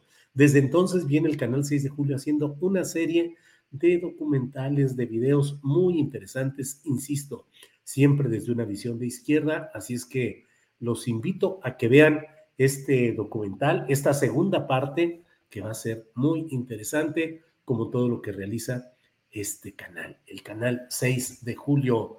Eh, mire, aquí nos dicen, eh, Julio, no sé si has visto al filo de la democracia, dice Rayo McQueen. Pues la verdad que no. Eh, Jorge Palafox dice, hazte chinitos, Julio. Imagínese que me hago chinitos. Me voy a parecer a, aquel gran boxeador Rubén Olivar, alias el Púas, que tenía el cabello tan lacio y tan así que le decían el Púas, y que luego también en algún momento de su vida se hizo chinitos permanente que le llamaban en aquel tiempo. Así es que eh, pues no, no, no, no, no. Eh, Gerardo Farelas dice, Julio, buenas tardes, soy orfebre en el ramo católico. Si gustas, le puedes dar mi número al padre Solalinde, fabrico y restauro los cáliz y todo lo del culto católico. Gerardo Farelas, gracias, pues envíeme la información y se la hacemos llegar al sacerdote Solalinde. Muchas gracias por todo. Eh, Marcia Caballero dice, para que se te componga la garganta, chupa limón asado con miel, supongo miel, y se te refresca y te compones. También para ángeles. Pues aquí tengo mielecita, mire, miel extra virgen, miel de abeja, limón, y aquí estamos eh, eh, dándole, pero no sabía que con limón asado. Bueno, vamos a chupar limón asado. Está bien, gracias. Y también para ángeles. Gracias, Marcia Caballero. Eh, Gonzalo Villarreal pregunta, ¿en la luz del mundo usan cáliz? no, no la hay. No, digo, no sé, no, no, sé, la verdad. Pedro Canales dice, qué dictadura tan rara, sin tanquetas en las calles ni cárceles llenas de presos políticos. Hay gente que no entiende los conceptos. Jerry B dice, más bien córtate el cabello, lo traes más largo o ponte una diadema. Imagínese que me pongo una diadema que así, chum, todo así, este, pues me voy a ver muy, muy interesante y lo traigo muy largo, lo he traído más largo, esa es la verdad, pero bueno, eh, mejor mezcal, dice Miguel Sánchez. Eh, no, hombre, no, no, no, no, no, ni para qué ni para cuándo. Julio, un té de cebolla morada con jengibre y ajo, mujer infinita. Antonio Rincón dice el limón tatemado. Ahora hay muchas discusiones porque, bueno, casi, casi, así como dicen ahora de que es para una tarea, uno se pregunta y pregunta, dice, oye, este, necesariamente un cuadro de resfrío, de tos y de, y de eh, flujo nasal, eh, será así como eh, casi camino natural al COVID, o sea, será un síntoma así muy directo, o puede haber, porque yo me siento muy bien, la verdad, me siento sin otro tipo de problemas, pero, pero bueno, ya vamos a entrar en unos segundos con el sacerdote Alejandro Solalinde, mientras seguimos aquí comentando, ya estamos listos. Bueno, vamos de inmediato, vamos a entrar ya con Alejandro Solalinde, sacerdote de la Iglesia Católica, quien está ya por aquí. Eh, Alejandro, buenas tardes. Hola, muy buenas tardes, Julio. Qué gusto estar contigo otra vez. Así es, el gusto es mío, Alejandro. Ya tenemos, tenemos, teníamos un rato que no platicábamos, pero ahora se han ido acumulando los temas. ¿Cómo te ha ido, Alejandro, en toda esta explosión de un mayor número de caravanas de migrantes, de muchas complicaciones. Eh, ¿Cómo va el, tema de los migrantes, Alejandro? Bueno, mira, eh, eh, la migración, tú sabes que es un hecho, un acontecimiento muy fuerte, Julio. Ha sido muy fuerte, se ha incrementado, hay novedades, hay cambios, cambio también en el contexto geopolítico, en las políticas o no políticas también. Y, y esto hay. Entonces, eh, hoy tenemos en el albergue que está pues lleno, los albergues más en el camino. Tenemos lo mismo que de Ecuador, que de Bangladesh, que de China. Y tenemos de, de pero también sobre todo venezolanos, nicaragüenses, en fin, y los que hemos tenido siempre. Creo que mm, ahorita hay bastantes y nos está hablando de un, un movimiento más fuerte. Ciertamente yo siempre he dicho que las caravanas, sobre todo a partir de, octubre de 2008 para acá, de 2018 para acá, no son fortuitas, están guiadas, están programadas, están financiadas, eso, eso yo lo tengo claro. Pero también es cierto que las condiciones en los países de origen no han cambiado mucho y tampoco en el trato de los países en tránsito como es México, por ejemplo en el fondo sigue habiendo la contención, sigue habiendo corrupción y el peligro y exponer a tantos migrantes a que pasen por lugares peligrosos sin tener necesidad de eso. Por lo que me dices, Alejandro, hay una composición nacional más multiplicada ahora en estos flujos migratorios, es decir, mencionaste una serie de nacionalidades que no sé si antes también se acostumbraban o ahora hay mayor presencia de, otros, de otras naciones y continentes incluso. Mira, eh, la intuición del presidente es buena de buscar la solución en los lugares de origen, ¿de acuerdo? Hay oportunidades, que hay habilidades para todos, eso está bien, que no tengan que salir forzadamente. Lo que no está bien es que desgraciadamente no hemos logrado que en México haya unas verdaderas políticas públicas y que no hemos logrado que haya una transformación del Instituto Nacional de Migración. Mm, yo creo que me da la vida al presidente, es demasiado todo lo que tenía que cambiar en México y este era una, una papa caliente sumamente difícil de aportar. ¿Por qué? Porque él tiene la idea de que no, que no debe mover mucho algo que no va a poder cambiar en sus, tres, en sus seis años que va a meter en un presupuesto algo que es de figura que va a salir muy caro y que tampoco va a poder este, resolver esto y que él tiene urgencias, cosas no más importantes porque él le da importancia también a los migrantes, pero sí este, tener como, como no empezar algo que no va a poder terminar. Sin embargo, algo se ha estado haciendo, pero no es suficiente. Bueno, eh, digamos, siempre habrá pendientes y siempre habrá problemas, pero en el porcentaje de lo que tú esperabas que se hiciera positivamente en materia migratoria, ¿queda en déficit o en superávit? Hey, I'm Ryan Reynolds. Recently, I asked Mint Mobile's legal team if big wireless companies are allowed to raise prices due to inflation. They said yes. And then when I asked if raising prices technically violates those onerous two year contracts, they said, What the f are you talking about, you insane Hollywood ass? So to recap, we're cutting the price of Mint Unlimited from $30 a month to just $15 a month. Give it a try at mintmobile.com slash switch. $45 up front for three months plus taxes and fees. Promo rate for new customers for limited time. Unlimited more than 40 gigabytes per month. Slows. Full terms at mintmobile.com. Hey, it's Ryan Reynolds, and I'm here with Keith, co star of my upcoming film, If, only in theaters, May 17th. Do you want to tell people the big news? All right, I'll do it. Sign up now and you'll get unlimited for $15 a month in six months of Paramount Plus Essential Plan on us. Mintmobile.com slash switch. Upfront payment of $45 equivalent to $15 per month. Unlimited over 40 gigabytes per month. Face lower speeds. Videos at 480p. Active Mint customers by 531.24 get six months of Paramount Plus Essential Plan. Auto renews after six months. Offer ends May 31st, 2024. Separate Paramount Plus registration required. Terms and conditions apply if rated PG.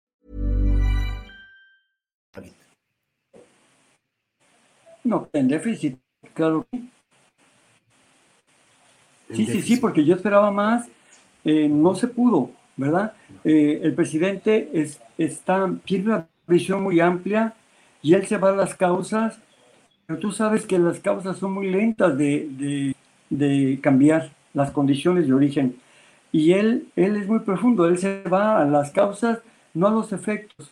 Y por otro lado, mm, Estados Unidos siempre va a querer que detengan a los migrantes, aunque tienen necesidad de ellos, y siempre va a ser como una actitud para de parte de Estados Unidos. Lo lamentable es que por la presión que siempre se tiene y siempre se ha tenido de Estados Unidos sobre México en el tema migratorio, pues desgraciadamente se obliga, se orilla a los, a los migrantes a que busquen, ¿verdad?, eh, lugares menos, menos adecuados, más expuestos y más inseguros.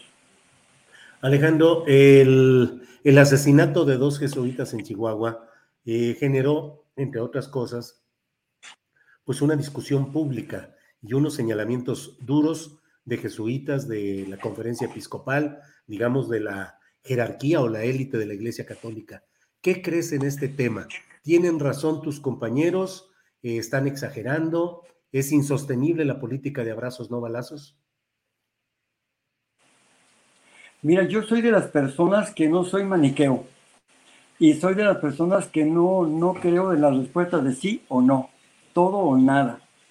Yo creo que es un asunto bastante complejo, muy, muy complejo, Julio, porque para empezar, la, es cierto que la, eh, la violencia ya viene desde hace muchos años, desde hace muchos, eh, no se generó ahora, ya venía desde, desde hace muchos años.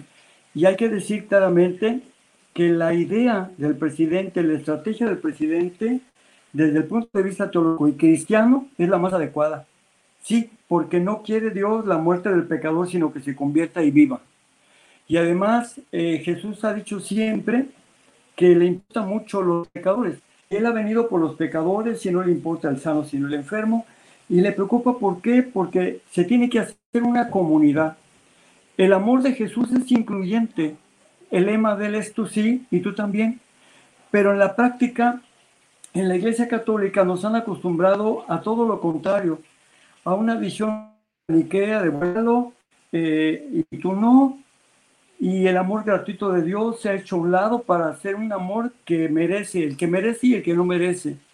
Y entonces nos han hecho también una sociedad juzgona y punitiva no, la gente no sabe, no conoce la mayor parte lo que es la justicia restaurativa, lo que es la, justicia transicional, para lograr una, una, verdadera justicia, pero también integración sin lastimar la unidad nacional. No, no, no podemos entender que los que eh, delinquen, pues también son nuestros hermanos, que finalmente también ellos necesitan de nuestro cuidado, de nuestra atención, a mí me criticaron muchísimo cuando yo este, le pedí perdón a los Zetas. Recordarás todo eso, este, mi querido Julio. Sí. Y claro, no se entendía porque yo dije, yo pido perdón a los Zetas, no por lo malo que ellos echan, porque eran bien era el, era el cártel más sanguinario que te puedas imaginar, pero pedí perdón por los que le habían fallado a ellos, porque ellos no nacieron Zetas, no, les falló su familia, les falló la escuela, la iglesia misma, los medios de comunicación, el gobierno, etcétera. Ahora te voy a poner esto en un ejemplo muy claro, muy claro.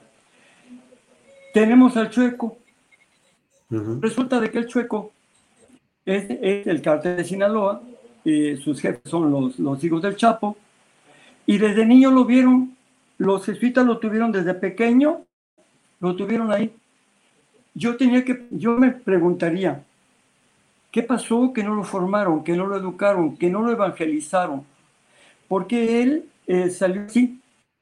Por los, gays, los seas, todos católicos salieron así. Algo está pasando en nuestra educación cristiana, algo está pasando en la educación que no da más. En eso yo voy muy profundo y digo, eh, tenemos estos, estos cárteles, estas personas de la delincuencia que no han logrado cambiar, a pesar de que son católicos, porque dicen católicos y muy guadalupanos, y hasta se confiesan, como el caso del Chueco, pero no entienden el amor al prójimo, no entienden el, la dimensión social del Evangelio. Eso es lo que se debe de ver. En eso hay un déficit. Así como te acabo de decir que en cuestión de migración hay un déficit, también en la Iglesia Católica hay un déficit enorme en la evangelización, porque la, jerarquía católica, al menos mexicana, no ha cumplido con sus cometidos. Se comprometió con, en, la, en Aparecida, Brasil, y ahí estaba Benedicto XVI, pero también estaba el Papa ahí estaba, y se comprometieron a hacer una misión continental, no la hicieron. Se comprometieron a evangelizar al pueblo y hacerlo gente de Biblia, no lo hicieron. Se comprometieron a ser una, personas que, que fueran escuchantes, eh, discípulos de Jesucristo, no lo han hecho. Se comprometieron a ser misioneros del pueblo de Dios y no lo han hecho. Al contrario, con su misión, con los actos de corrupción de algunos de ellos eh, en connivencia con, con la oligarquía, eh, han perdido muchos jóvenes, siguen perdiendo muchos peligreses. Entonces seguiremos teniendo muchos casos de los Zetas, muchos chuecos y muchos más muy católicos, pero muy desviados y muy eh, no educados en la fe. Esto es lo que está en el fondo de la. Podemos decir si unos a favor o en contra de otros. No. El presidente ha optado por una estrategia cristiana, no más violencia, no más violencia con más violencia. Y eso tarda, tarda el tiempo que dure la educación, tarda el tiempo que dure la, revolución de las conciencias para el amor al prójimo, para la vida, el respeto a, a la ecología, todo eso, Julio. ¿Aguantará el país hasta que se logre ese cambio, Alejandro? Casi no te escucho. ¿Aguantará el país cuando hasta que se haga ese cambio, es decir, nos dará el tiempo para ese cambio. Me voy a poner los audífonos porque creo que estoy muy bien, permíteme. Voy a ponerme los audífonos, ¿eh? Sí, sí, adelante, sí, sí, claro. Porque te estoy perdiendo, yo no sé si es mi señal, tu señal, a ver. Sí, sí, sí, con gusto, Alejandro. ¿Por qué? ¿Ya me escuchas ahí mejor? ¿Ya me escuchas mejor ahí? a ver, ahí, ahí. ahora sí a ver si ya, Julio. ¿Ahí me escuchas mejor, Alejandro? ¿Ahí me escuchas mejor? No tanto. Bueno, ahorita acomodamos con calma todo esto. Con calma lo acomodamos. Eh, Tú me dices, ¿ya me escuchas mejor, Alejandro? A ver. ¿Ya me escuchas? ¿Me escuchas? ¿Me escuchas? ¿Me escuchas mejor? ¿Me escuchas? Bueno, Estoy tratando de escuchar, pero no oigo muy bien. ¿Tú sí me oyes? Yo sí te oigo, yo sí, yo sí. Sí, sí. No me, tú no me escuchas, ¿verdad? Tú sí me oyes. A ver, voy a tratar de oírte mejor. A ver, adelante si los audífonos, Julio. A ver, te decía que eh, si el país tendrá tiempo suficiente para que se dé ese cambio eh, sintetizado en abrazos no balazos, que es cambiar la conciencia, cambiar la realidad. ¿Nos aguantará el país hasta entonces?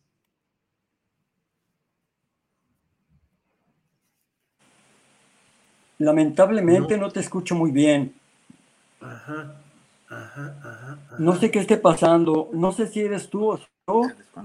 Mira, ¿te parece que desconectemos? Es demasiado importante eso, Julio. Sí, desconéctate y vuelve a entrar, por ¿Sí? favor. Sí, sí, sí, sí.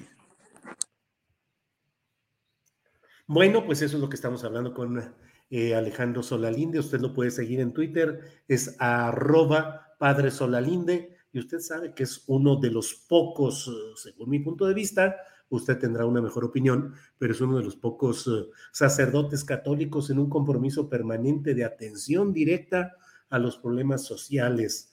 Él eh, ha estado siempre comprometido con el trabajo directo, es director de albergue para migrantes hermanos en el camino y bueno, pues él ha expresado más de una vez posturas diversas de lo que habla la jerarquía católica tradicional y eso pues le ha acarreado una serie de sinsabores y de circunstancias adversas, pero sigue ahí Alejandro Solalinde, igual que en otra geografía y de otra manera, pero igual que el propio eh, Raúl Vera, que es otro de los sacerdotes que un día de estos también vamos a entrevistar. Alejandro, ¿me escuchas? Ahora ya, Julio. ¿Ya me escuchas bien? ¿Ya? ¿Ya me, ya, ¿ya me escuchas bien? No sale bien. ¿Tú No me escuchas a mí? A ver, ¿Tú me escuchas a mí? parece No, que ya. no, no. Parece que ya. Parece que ya. Sí, ya, ya te escucho bien, ya. ¿Ya me escuchas bien ahí? Si Sí, no, ya te escucho mejor, sí.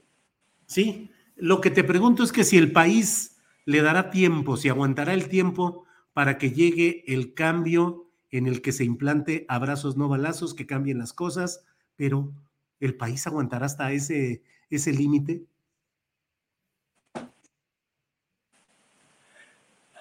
Ay, Julio, no sabes cómo lamento que algo esté fallando, no, no se escucha bien. mira, pero te voy a decir algo, tú me escuchas bien a mí. Sí, sí, sí, sí. sí. Bien, mira, te quiero decir algo. Esto es, el tema que tú estás tratando es demasiado importante. Yo no lo he tratado con ningún medio y quisiera de verdad que hubiera un espacio especial para esto. Pero te voy a, te voy a decir algo, es muy importante para que se pueda entender el momento que vivimos hoy respecto a la espera, no espera, aguantar o no aguantar este, en el país, una aceleración en el aspecto de seguridad. Yo te voy a decir algo también importante. Mira, el desastre ocasionado al país durante los regímenes liberales anteriores, ¿verdad? Que se reflejó eh, en, en los aspectos de la economía, en la política, salud, economía, cultural, educación, etcétera. Sí, también debe de hablarse, y eso se habla poco, del desastre ocasionado en el ámbito religioso, moral, espiritual y en las relaciones interpersonales. Esto se habla poco. Pero mira, durante todo ese tiempo en que, en que la, la jerarquía, la, la jerarquía, estuvo eh, relacionada con, con el PRI, con el PAN, yo quiero hablar claro, y con sectores eh, muy conservadores de la oligarquía, como son los empresarios. Todos sabemos que Coparmex está tomada por Yunque, la Sociedad Nacional de Padres de Familia, Yunque, eh, eh, está por todos lados. Ahí es Claudia González, de Hoyos, ellos son Yunque. Entonces son, son la oligarquía más cercana a la jerarquía. La jerarquía ha estado muy cercana a ellos y claro, ellos han sido muy generosos, muy espléndidos, en haberles dado millones, porque yo tengo, tengo casos concretos en que a toda una, una provincia eclesiástica se le, dio, se le dieron 6 millones a cada obispo. Y ya no diga los de, los de León, Guanajuato, o los del estado de Guanajuato, de, otros lados. Entonces, durante todos esos años, la oligarquía y más bien la jerarquía católica formó parte. Yo no estoy diciendo que todos los obispos, ¿eh? pero unos sí, y fueron hasta más priistas que Peña Nieto, y también corruptos, y también eh, se relacionaron desde, desde Carlos Alportari con el delegado apostólico más, más corrupto que ha tenido México, que es eh, Girolamo Prigione, un verdadero ampón. Entonces, todas estas personas, por estar en eso, se dedicaron además al sacramentalismo y no hicieron caso de los compromisos que la iglesia les pedía. Por ejemplo, yo te voy a decir algo. Insisto mucho porque eh, eh, Aparecida Brasil, la quinta, Raúl, la quinta conferencia episcopal latinoamericana este, fue muy clara en los documentos al decir que, que, la iglesia se comprometía, fíjate, a, a evangelizar a los políticos corruptos. Ya desde entonces se decía, y la iglesia, la jerarquía católica no lo hizo, al contrario, se mezcló y se benefició de esa clase de vida corrupta, PRI y PAN. Pero además, además eh, decía que tenían que eh, hacer a todo el pueblo de Dios, gente de Biblia, amigos de la palabra de Dios, no lo han hecho, nuestro pueblo sigue siendo ignorante, no lee la Biblia. Y luego también se dijo que tenía que hacer a todo el pueblo de Dios em, discípulos, y no han hecho discípulos, porque discípulo es oír la palabra de Dios cotidianamente y no oyen la palabra de Jesús, no la oyen. Pero también se dijo que iban a ser los misioneros, es decir, responsables de la misión del reino de Dios. Tampoco lo hicieron. Entonces, ¿dónde estaban ellos? Estaban en sus relaciones con la oligarquía, formando parte de la oligarquía, estaban también formando del mismo capitalismo, porque también ellos se beneficiaron de eso. Y entonces, claro que se olvidaron de evangelizar. No, no, no, van a decirme, no, no es cierto, porque hay comisiones. No, no, las comisiones son una cosa.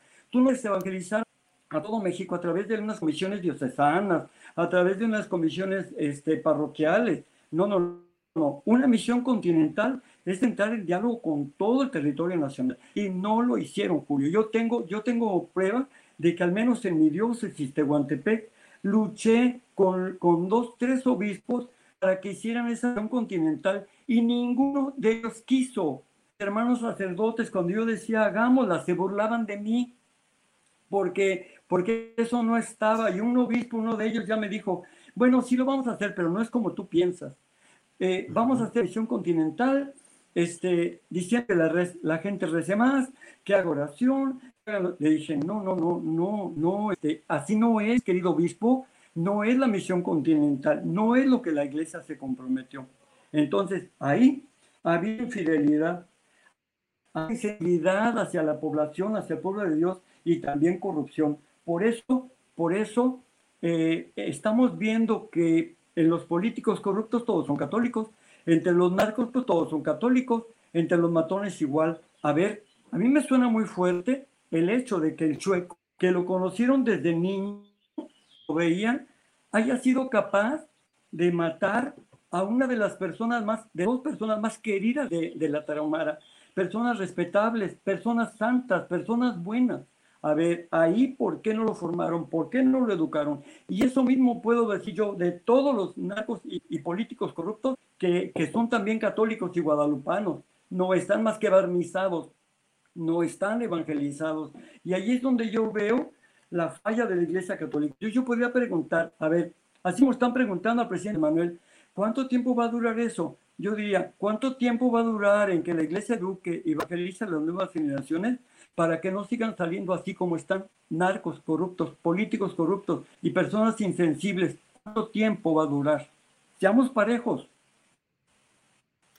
pues eh, Alejandro, gracias eh, por esta extensa eh, exposición que has hecho. La verdad, muy interesante. Mm, supongo que no me escuchas todavía o ya me escuchas un poco. Este, bueno, pues todo bien. Gracias y seguimos en contacto. Gracias, a, gracias Alejandro. Seguimos en contacto y ojalá que nuestros micrófonos estén bien, porque este tema yo te propongo que lo retomemos fuerte. Sí, sí, sí, sí. Lo retomamos. gracias. Hasta luego. Lo retomamos, querido. Hasta luego. gracias, Alejandro. Bien, pues eh, complicada la cuestión tecnológica, pero la verdad es que el padre dio una serie de razonamientos muy analizables, muy directos, muy claros y creo que vale la pena tener una segunda ocasión con mayor calidad técnica con Alejandro Solalinde y también vamos a buscar a otro eh, sacerdote diocesano como es eh, Raúl Vera, quien fue obispo de Saltillo, antes había sido obispo coadjutor en San Cristóbal de las Casas con don Samuel Ruiz. También vamos a buscar porque creo que es importante abordar todo este tipo de cosas. Bueno, eh, déjenme un segundito. Este, por favor, Andrés Damas, un cortecito comercial en lo que aquí reacomodo y en segundos estamos ya listos.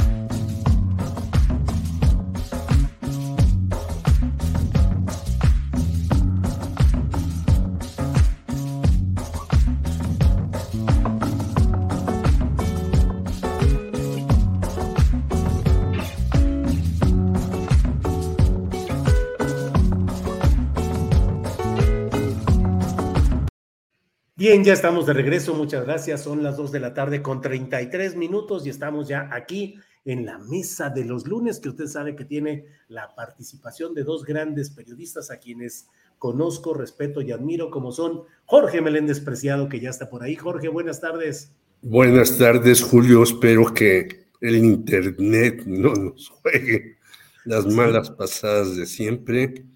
Un abrazo a Salvador Frausto y a todo tu equipo y a la audiencia, desde luego. Gracias, Jorge. Salvador Frausto, buenas tardes. Buenas tardes, Julio. Muy buenas tardes, Jorge. Es un gran gusto estar aquí con ustedes en este, en este espacio. Bueno, pues acabamos de platicar Jorge Meléndez con eh, el sacerdote Alejandro Solalinde y ha hecho declaraciones muy duras en las cuales dice que la propia Iglesia Católica, la jerarquía, ha mantenido relaciones de corrupción con gobiernos priistas y panistas y que estuvo en un déficit en cuanto a evangelización.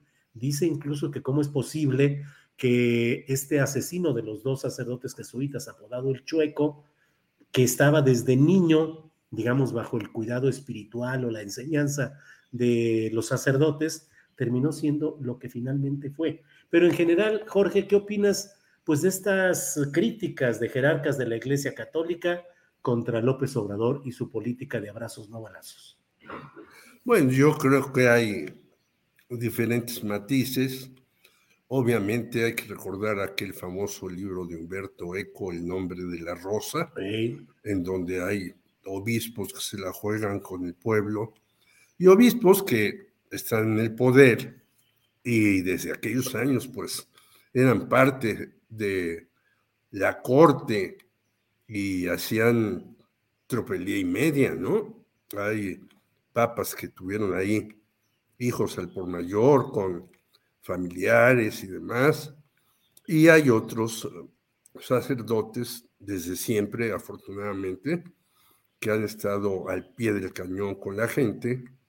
Yo diría que en México los jesuitas jugaron un papel relevante en 68 y en otras, eh, yo soy 132, por ejemplo, y que para mí merecen mis respetos. Por ejemplo, este sacerdote que fue director de la Universidad Iberoamericana Puebla y luego Ciudad de México, David Fernández y demás, yo creo que indudablemente ahí no puede uno hacerse el que la Virgen le habla, como dicen, sino defenderlos. Han sido humillados, han sido asesinados, han sido violentados, los eh, narcotraficantes.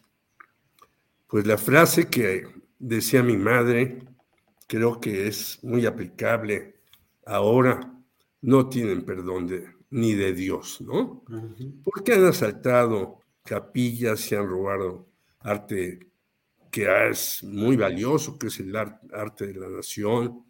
Han asesinado a eh, sacerdotes, ya llevamos en este, eh, en este sexenio a siete sacerdotes asesinados, y yo creo que esta política de abrazos, no balazos, le preguntaste al señor Solalinde si eh, se podía sostener y podíamos llegar a buen puerto. Pues yo la veo muy difícil, realmente, ¿no? No porque quiera yo que se saque el garrote o las metralletas, se empiece a matar a, por doquiera a unos y otros, pero estos señores pues no hacen caso.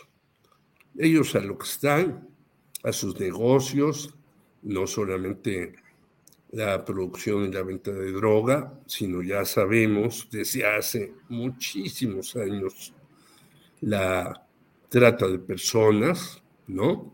Hay que ir a estos paraísos mexicanos como Cancún y demás y ver la cantidad de muchachas de los ex llamados países socialistas que llegan ahí, que lo retrata muy bien Lurieta Napoleoni en un libro que se llama Economía Canalla, y que ellos se favorecen de eso. Más con los migrantes. Fíjate que antes había hasta cierta, decencia en eso, Julio.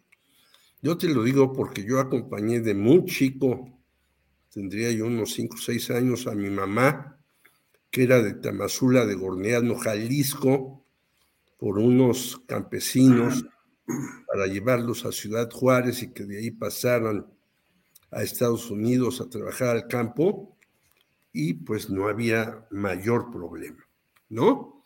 Era un negocio de pequeñas empresas, de pequeñas personas y demás. Ahora es un negociazo que deja de 6, 17 mil millones de dólares al año. No se saben cifras exactas, obviamente. Y esto no va a acabar por muy buena voluntad que tenga el gobierno si no mete orden. Y decía bien el padre Solalinde, pues un, una decepción es el Instituto Nacional de Migración, ¿no? Cuando estaba el señor Tiu Guillén, creo que era su apellido, pues todo el mundo estábamos felices porque es un hombre que conoce el asunto, que sabe, que podría cuidar las cosas, pero de repente SAS se va y nombran a un incondicional del obsobrador y las cosas han ido para mal. Por lo tanto, yo creo que hay reclamos que hay que atender, hay eh, cuestiones que deberían de ser prioridad en un gobierno.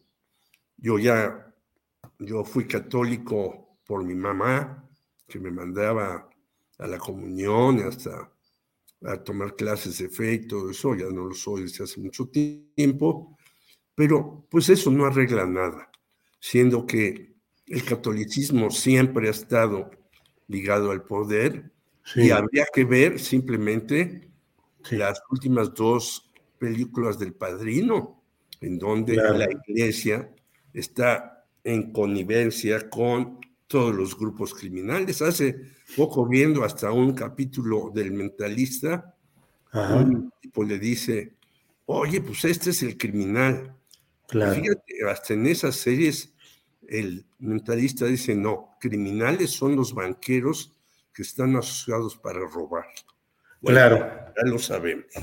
Muy bien, Jorge, muchas gracias. Salvador Frausto, ¿qué opinas de la situación que se está viviendo? Me parece que van escalando, va escalando el tono de las posturas de algunos obispos, particularmente de quien preside la Conferencia Episcopal Mexicana, pero en fin, ¿cómo vas viendo todo este eh, esta batalla narrativa, Salvador? Sí, sin duda, pues es una eh, es de llamar la atención eh, cómo va creciendo las voces de los clérigos, de los sacerdotes, obispos o arzobispos de la Iglesia Católica, eh, que van subiendo el nivel de crítica hacia el gobierno federal. Hay una circunstancia real que hay que atender y que es eh, un asunto que, que, es inocultable, que es, bueno, pues está la agresión este fin de semana al sacerdote de, Michoacán, que fue golpeado, está el asesinato de los jesuitas, de los dos sacerdotes jesuitas, y eh, me parece que van siete, siete sacerdotes asesinados en lo que va de, de este año, y eso es eh, problemático, la violencia alcanzó a los eh, sacerdotes em, de la Iglesia Católica como ha alcanzado a muchos otros ciudadanos de nuestro país. Sin embargo, em, sí hay que mirar este tema de las relaciones de la Iglesia y el Estado en un marco pues con muchos más matices políticos. Es decir, los sacerdotes eh, usualmente no salen, no es espontáneo eh, que un sacerdote salga, hay una disciplina muy fuerte, muy férrea dentro de la, de la iglesia. Eso, eh, bueno, me tocó estudiarlo cuando hicimos Temoris eh, Greco y yo el libro de El vocero de Dios eh, sobre Serrano Limón y sus vínculos de la iglesia, presionando para que no se diera el, eh, la legislación del aborto en la Ciudad de México. Nos metimos a estudiar un poco sobre la jerarquía eh, religiosa, sobre todo la jerarquía católica y es de una disciplina muy importante, es decir, los temas los van discutiendo entre los sacerdotes con sus obispos, hay reuniones y hay eh, eh, instrucciones para poder salir a decir, no son personas, los sacerdotes ni los obispos que salen eh, cuando ven un micrófono y dicen una declaración nada más así como así a, la, a, a los medios de comunicación. Es sin duda una decisión de la jerarquía de la Iglesia Católica subir el tono y la crítica hacia el tema de seguridad en el gobierno de López Obrador y eso pues hay que mirarlo con atención. López Obrador dice que ve ahí una mano, eh, mano negra o ve mm, intereses eh, políticos o empresariales detrás de eso y también pues habría que añadir que históricamente la relación entre los jerarcas de la Iglesia Católica y sectores importantes del empresariado mexicano eh, son muy estrechas y en medio de esta lucha eh, política en la cual un sector de los empresarios está tratando de desacreditar el, gobierno de López Obrador por una parte y por otra parte abiertamente impulsando que se cree un frente anti López Obrador en el paraguas del PAN, del PRI y del PRD, eh, pues vemos a este actor, la Iglesia Católica, jugando políticamente, alzando la voz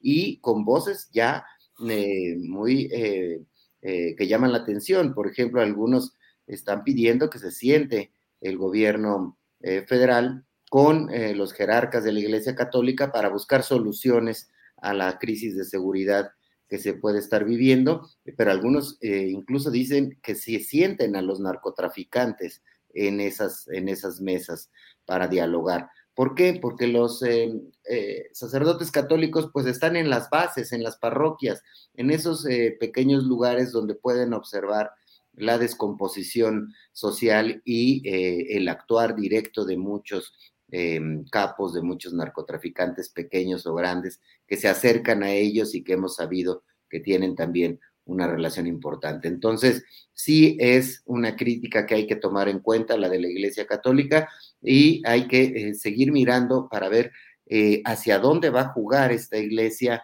Católica y qué quiere del gobierno federal.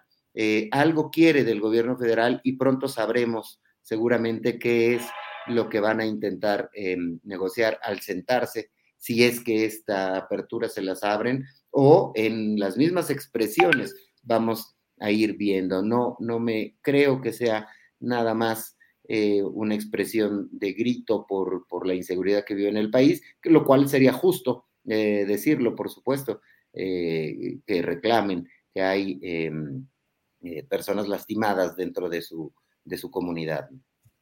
Bien, gracias Salvador Frausto. Déjame nada más compartir con la audiencia el chat que nos pone Naxu Luxa. Dice, el padre Marcelo sacerdote tzotzil de la iglesia de Guadalupe en San Cristóbal de las Casas, tiene orden de aprehensión por calumnias, al menos eso es de lo que lo acusa el presidente municipal de Panteló.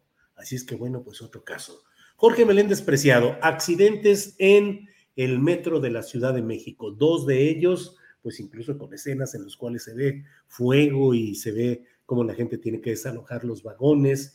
Eh, la jefa de gobierno el fin de semana viajando a Querétaro, como en otros fines de semana, en actividades personales de promoción política, y la exdirectora del Metro, Florencia Serranía, llamada a declarar judicialmente. ¿Qué opinas de todo este menú chilango, Jorge Meléndez?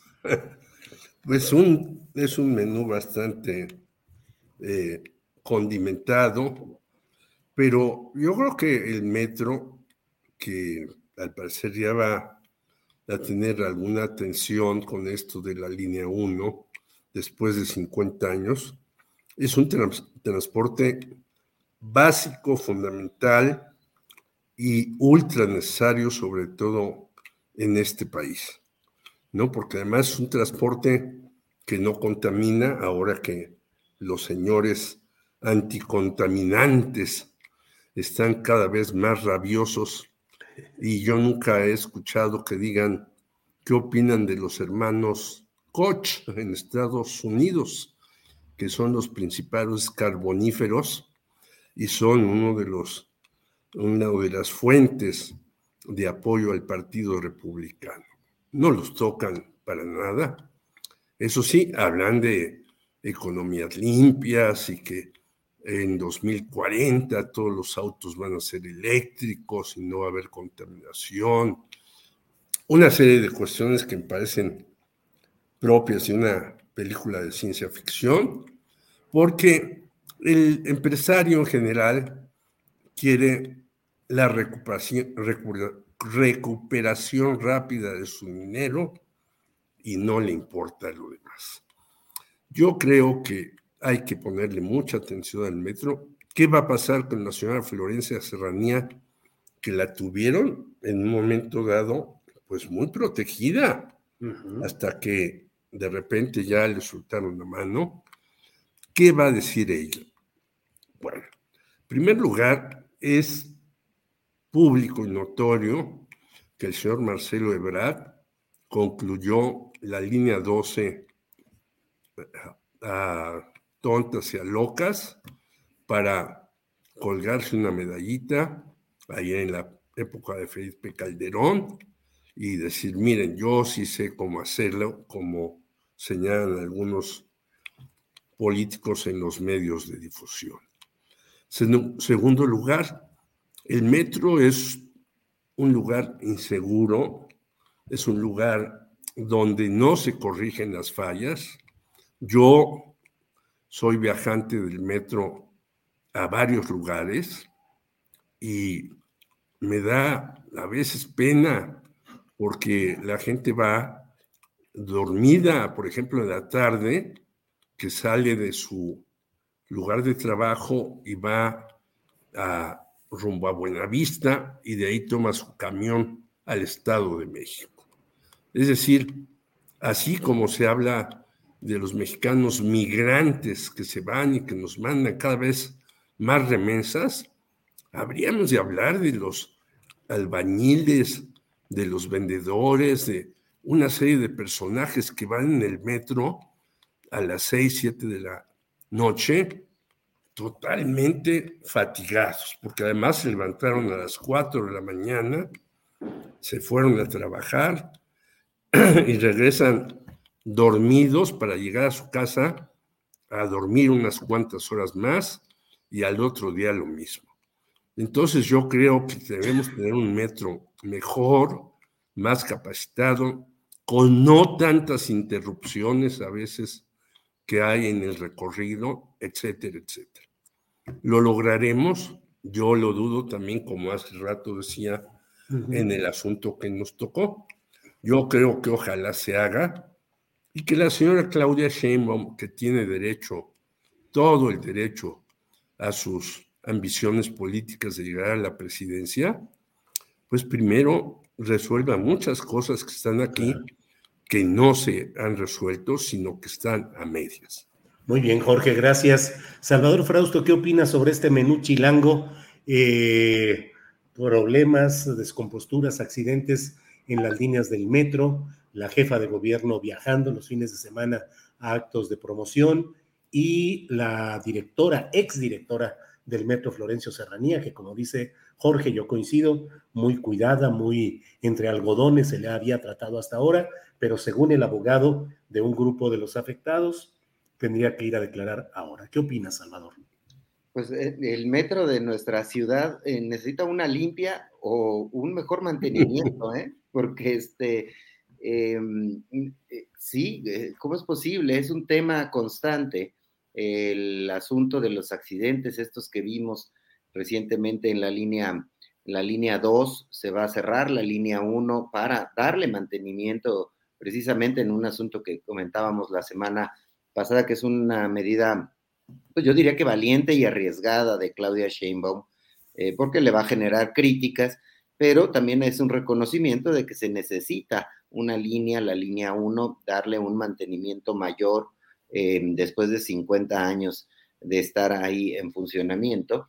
Entonces, eh, sí, están saliendo ahí muchos desperfectos e inconvenientes que están dañando pues a los usuarios del transporte público de la Ciudad de México y que además está impactando en la, en la vida política del país porque, bueno, pues hay quienes plantean que las mayores responsabilidades están en que eh, Florencia Serranía, por ejemplo, no invirtió lo que debió haber invertido en mantenimiento del metro en esta administración y eh, pues no hay bitácoras de que hayan eh, intentado solucionar los problemas de la línea 12 que causaron ese accidente tan tremendo donde murieron muchísimas personas y, y pues vemos que sigue habiendo incendios, que, vive, que sigue habiendo imperfecciones, choques entre los, eh, los vagones. Entonces, sin duda es un asunto que mm, afecta a la ciudadanía y que impacta a la,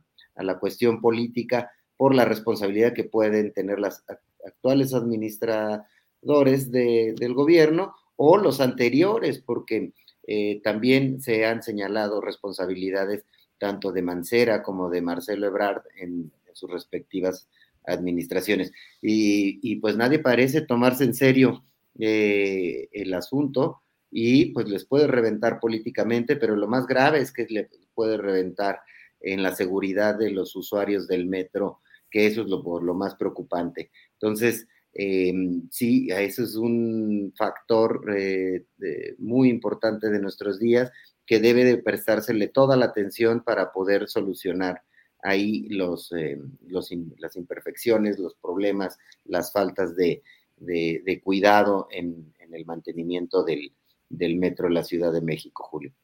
Gracias, Salvador. Son las 2 de la tarde con 54 minutos. Nos quedan eh, espacio para intervenciones de unos tres minutos de cada cual. Jorge Meléndez, a reserva de lo que desees agregar, eh, yo te preguntaría nada más, ¿qué opinas de esta frase del presidente López Obrador? que en inauguración de Dos Bocas dijo respecto a Carlos Slim, que era nuestro orgullo.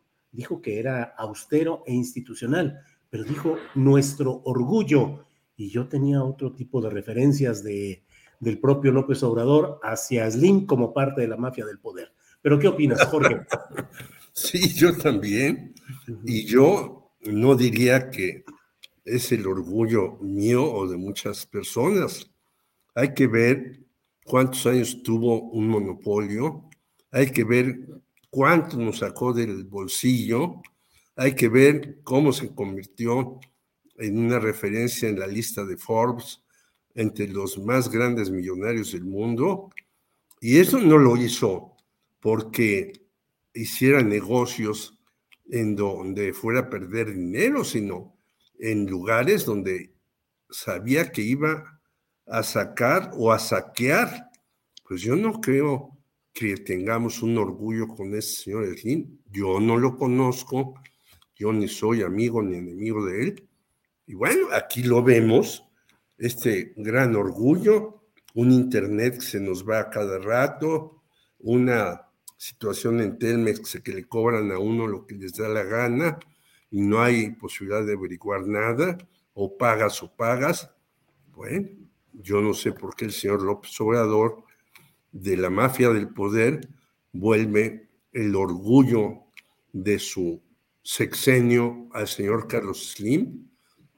Dicen que es de humanos saber cambiar, pero también es de humanos saber aquilatar quién es quién, así como decía Tommy Morales, y lo debe saber López Obrador en el béisbol, él sacaba un anuario que decía quién es quién en el béisbol. Pues hay que ver quién es quién entre los ricos de México y cómo han hecho su riqueza a base de una explotación irrefrenable al pueblo mexicano. Gracias, Jorge Meléndez. Eh, Salvador Frausto, ¿qué opinas de esta frase del presidente de México en el acto de Dos Bocas que dijo que Carlos Slim es nuestro orgullo austero e institucional? ¿Qué opinas, Salvador?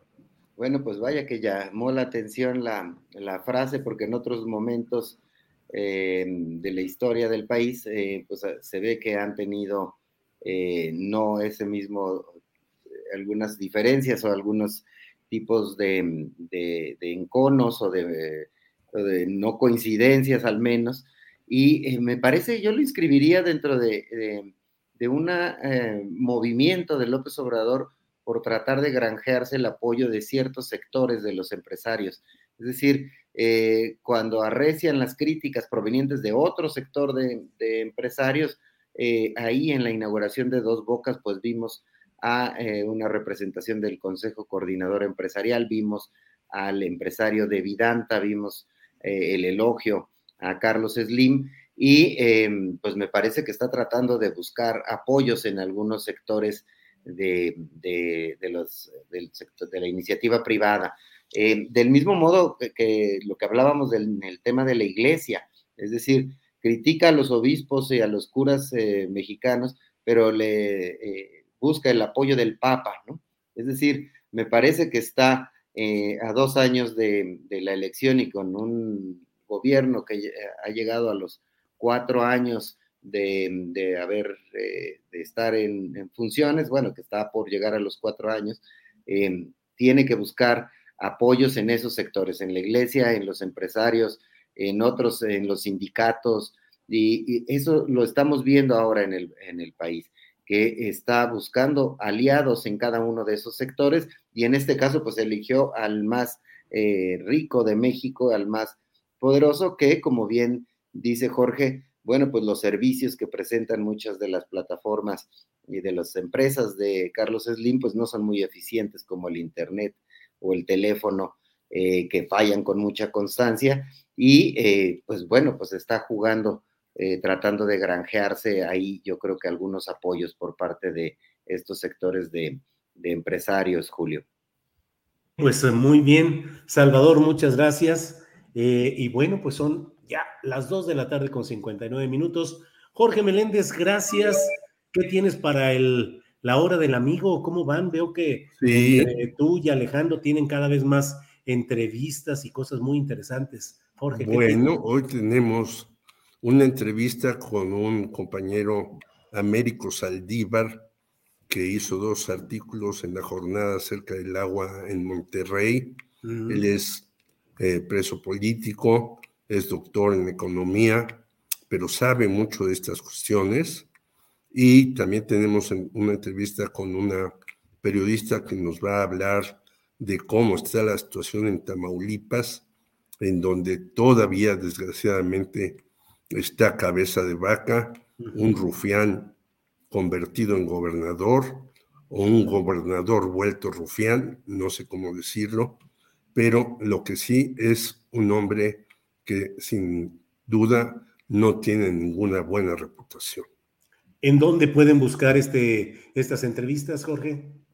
En la hora del amigo hoy a las 6.30 de la tarde o este, después quedan en todos los sitios ya ahí en la hora del amigo esas dos entrevistas, más otras cosas que traemos de cultura, de mujeres, etcétera, etcétera. ¿Es hoy a qué hora, Jorge, empieza? 18.30 horas hasta 20.30 horas. Jorge, muchas gracias y estamos en contacto. Julio. Salvador Frausto. Salvador y a todos los demás. Gracias, Jorge. Salvador, gracias, buenas tardes y dinos qué, qué hay por ahí en Milenio, qué viene o qué andas viendo, qué, qué interés periodístico andas ahí husmeando. Sí, ah, hoy traemos eh, en la portada de Milenio eh, cómo se están armando los equipos de Claudia Sheinbaum, Ah, de sí. Marcelo Ebrard, de Adán Augusto y de Ricardo Monreal, los cuatro eh, presidenciables, tres corcholatas y un presidenciable, porque a Ricardo no le gusta que le digamos corcholata. Eh, este, entonces, eh, ya tienen, a- tienen armados, eh, integrados por diputados federales, locales, alcaldes, ya se están moviendo sus eh, maquinarias para ir a promover, eh, a presentar, digamos, el perfil de los, de los respectivos can- precandidatos, o no son ni precandidatos, aspirantes a, eh, a la presidencia de la República. Están armando ya su trabajo eh, lo- de manera, digamos, un poco más visible o intensa eh, Sheinbaum y Ebrard y Adán Augusto también de, manera un poco más discreta, pero está armando ya un equipo que está avanzando y unos círculos de apoyo a Ricardo Monreal en varios estados que se están ya moviendo para promover estas eh, candidaturas. Entonces vamos a, traemos hoy eso y le vamos a dar seguimiento al asunto, además de eh, temas que tienen que ver con eh, qué ha pasado con la central de abastos, eso vendrá en los próximos días, eh, un lugar que está ya eh, muy tomado por eh, narcomenudistas y que hemos explorado con investigaciones periodísticas qué es lo que ahí está ocurriendo, Julio.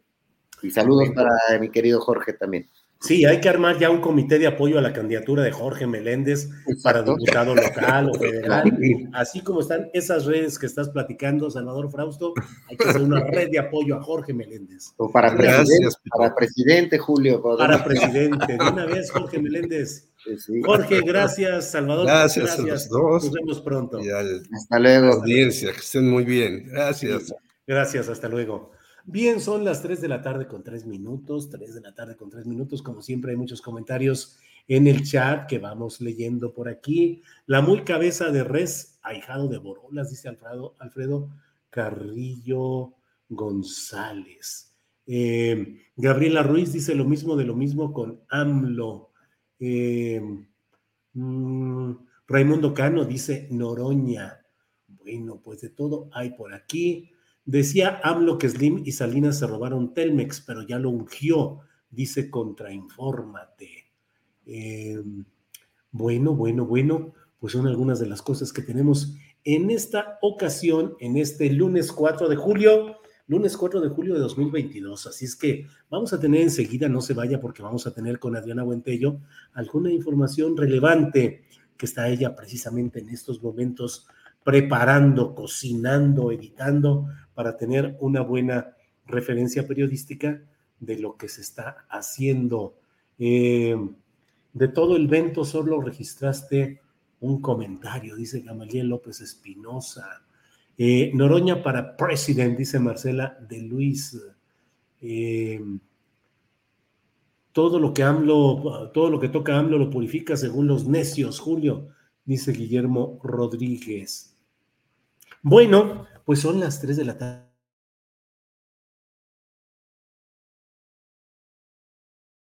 Perdón, aquí estamos ya. Ahí está Adriana Buentello. Adriana, listos. ¿Cómo estás, Julio? No sé si fue mi internet o fue el tuyo, pues ya sabes que estamos aquí batallando con, pero como Que fue el mío. Ah, Que fuiste- fue el mío, me dice Andrés. Pero no sé qué pasó. ¿Se retrasó la entrada o qué? Pues, ¿sabes qué? Que a mí me espanta porque se, se paraliza como todo y a veces no sé si es la computadora y se apaga, se reinicia Ah. todo o hay veces que es el internet. Entonces yo así de, hola, aquí estoy.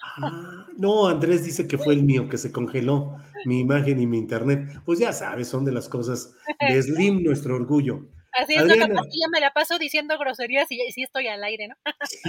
Imagínate. ¿Qué Julio, nos tienes, Adriana? Fíjate que ya hay reacciones de Alejandro Moreno, el dirigente nacional del Tricolor. Dio una conferencia de prensa interesante, Julio, lo que menciona. Bueno, algo de las cosas que mencionó, bueno, por un lado dijo que es eh, esto es parte de, de la dictadura del presidente Andrés Manuel López Obrador, que se le persigue, que se le busca silenciar, también dijo que es un perseguido político, que también por eso le inventan que es un corrupto, que todo esto que dieron a conocer el día de hoy, o bueno, que este, este cateo que, eh, del cual informó también la Fiscalía de Campeche, que es un show mediático.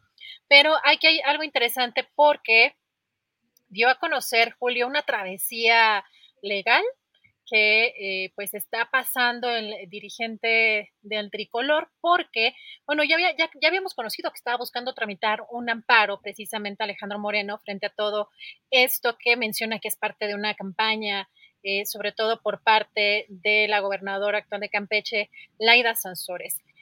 Dijo que desde eh, el 9 de junio presentó la demanda de amparo contra estos ataques, que el juez se, pues, se declaró incompetente para conocer el caso y mandó en la Ciudad de México y mandó el caso a Campeche y también dijo que el, ese juez rechazó la competencia, que a la fecha sigue sin determinarse qué juez va a ser el que conozca su asunto. Eh, también mencionó que después de, este amparo eh, interpuso otra demanda de amparo el 24 de junio eh, dijo que en esta ocasión, para evitar conflictos de competencia, que decidió promoverla directamente en Campeche y él dijo que increíblemente el juez se negó ilegalmente, así lo declaró, se, declaró, se negó, dijo ilegalmente, a conocer y resolver eh, su demanda, por lo que decidió remitir nuevamente la demanda a la Ciudad de México, así que mencionó que los jueces federales han eludido eh, admitirlas o pronunciarse al respecto, por lo que denunció que se le ha negado el acceso a la justicia. Y dijo también, Julio, que el 29 de junio promovió una, eh, nueva, una, nueva, una nueva demanda de amparo, pero que ahora en Aguascalientes. Y también dijo Julio que ahí, eh, pues el juez se intimidó ante ese asunto de esa trascendencia y que también decidió declararse incompetente, que la va a regresar a Campeche, donde anticipa que el juez va a volver a rechazarla. Dijo que eh, el, eh, Alito Moreno dijo que la gobernadora Laida Sansores se burla públicamente del Poder Judicial y que está ante una clara denegación de justicia en su caso. Si te parece, vamos a escuchar brevemente esto que dijo. Siempre lo he dicho, está en mis declaraciones públicas, en mis declaraciones patrimoniales que hemos cumplido a cabalidad y lo que hicieron fue un show mediático. Si tenían una orden de cateo, ahí estaban los abogados esperándolos, los esperaron, los recibieron, porque como saben, aquí todo se sabe, y sabíamos que iban a querer montar un show mediático, se les recibió y entraron a otro predio, que no es ese predio, y como un show, pues agarraron un ariete ahí, tumbaron la puerta y de veras, tienen que ver lo que declaró el fiscal que estaban viendo que de qué material se construyó la casa, háganme el favor, una broma. Un fiscal denunciado por la Auditoría Superior de la Federación de haber robado un equipo de espionaje de más de 800 millones y metidos, mientras está la desgracia y la tragedia nacional, metidos en este Pues vaya, cómo ves a Alito ahí metido. La verdad es que cada vez se desgasta más el discurso de Alito. Eh, no es, digo, no lo estoy diciendo por una repelencia natural a su figura política, sino que en términos mediáticos y concretos se desgasta, se desgasta, porque evidentemente, pues esa casa, esa mansión de Campeche es una, un, monumento a la acumulación de riqueza que como luego dicen, ¿de dónde? ¿De dónde salió todo eso, Adriana Buentello? Pues ahora dice que fue el lote equivocado, ahora sí, no vivo ahí. Yo no ni vivo ahí. Así es.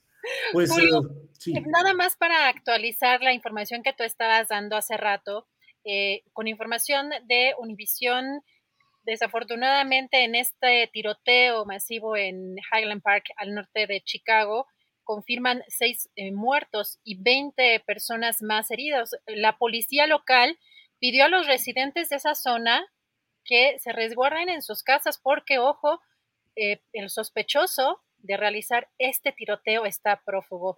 Eh, según los reportes de eh, autoridades, varias personas recibieron disparos a lo largo de la ruta del desfile que se realizaba en la calle central em, y la segunda avenida de Highland Park alrededor de las diez y media de la mañana hora local. Pues una tragedia nuevamente y pues se sigue actualizando la información respecto a este, este lamentable suceso allá en Estados Unidos, Julio.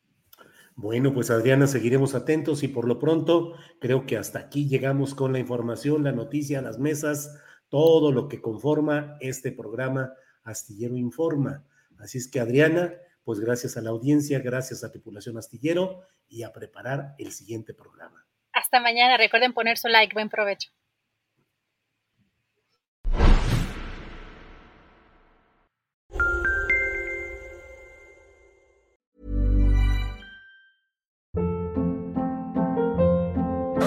Hold up. What was that? Boring. No flavor. That was as bad as those leftovers you ate all week. Kiki Palmer here, and it's time to say hello to something fresh and guilt-free. Hello Fresh. Jazz up dinner with pecan-crusted chicken or garlic butter shrimp scampi. Now that's music to my mouth. Hello Fresh. Let's get this dinner party started. Discover all the delicious possibilities at hellofresh.com. Hola, buenos días, mi pana. Buenos días, bienvenido a Sherwin Williams. ¡Ey! ¿Qué onda, compadre?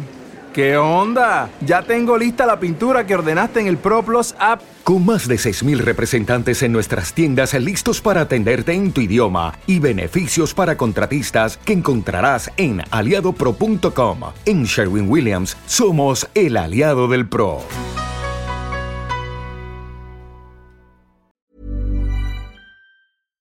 Para que te enteres del próximo noticiero, suscríbete y dale follow en Apple, Spotify, Amazon Music, Google o donde sea que escuches podcast. Te invitamos a visitar nuestra página julioastillero.com.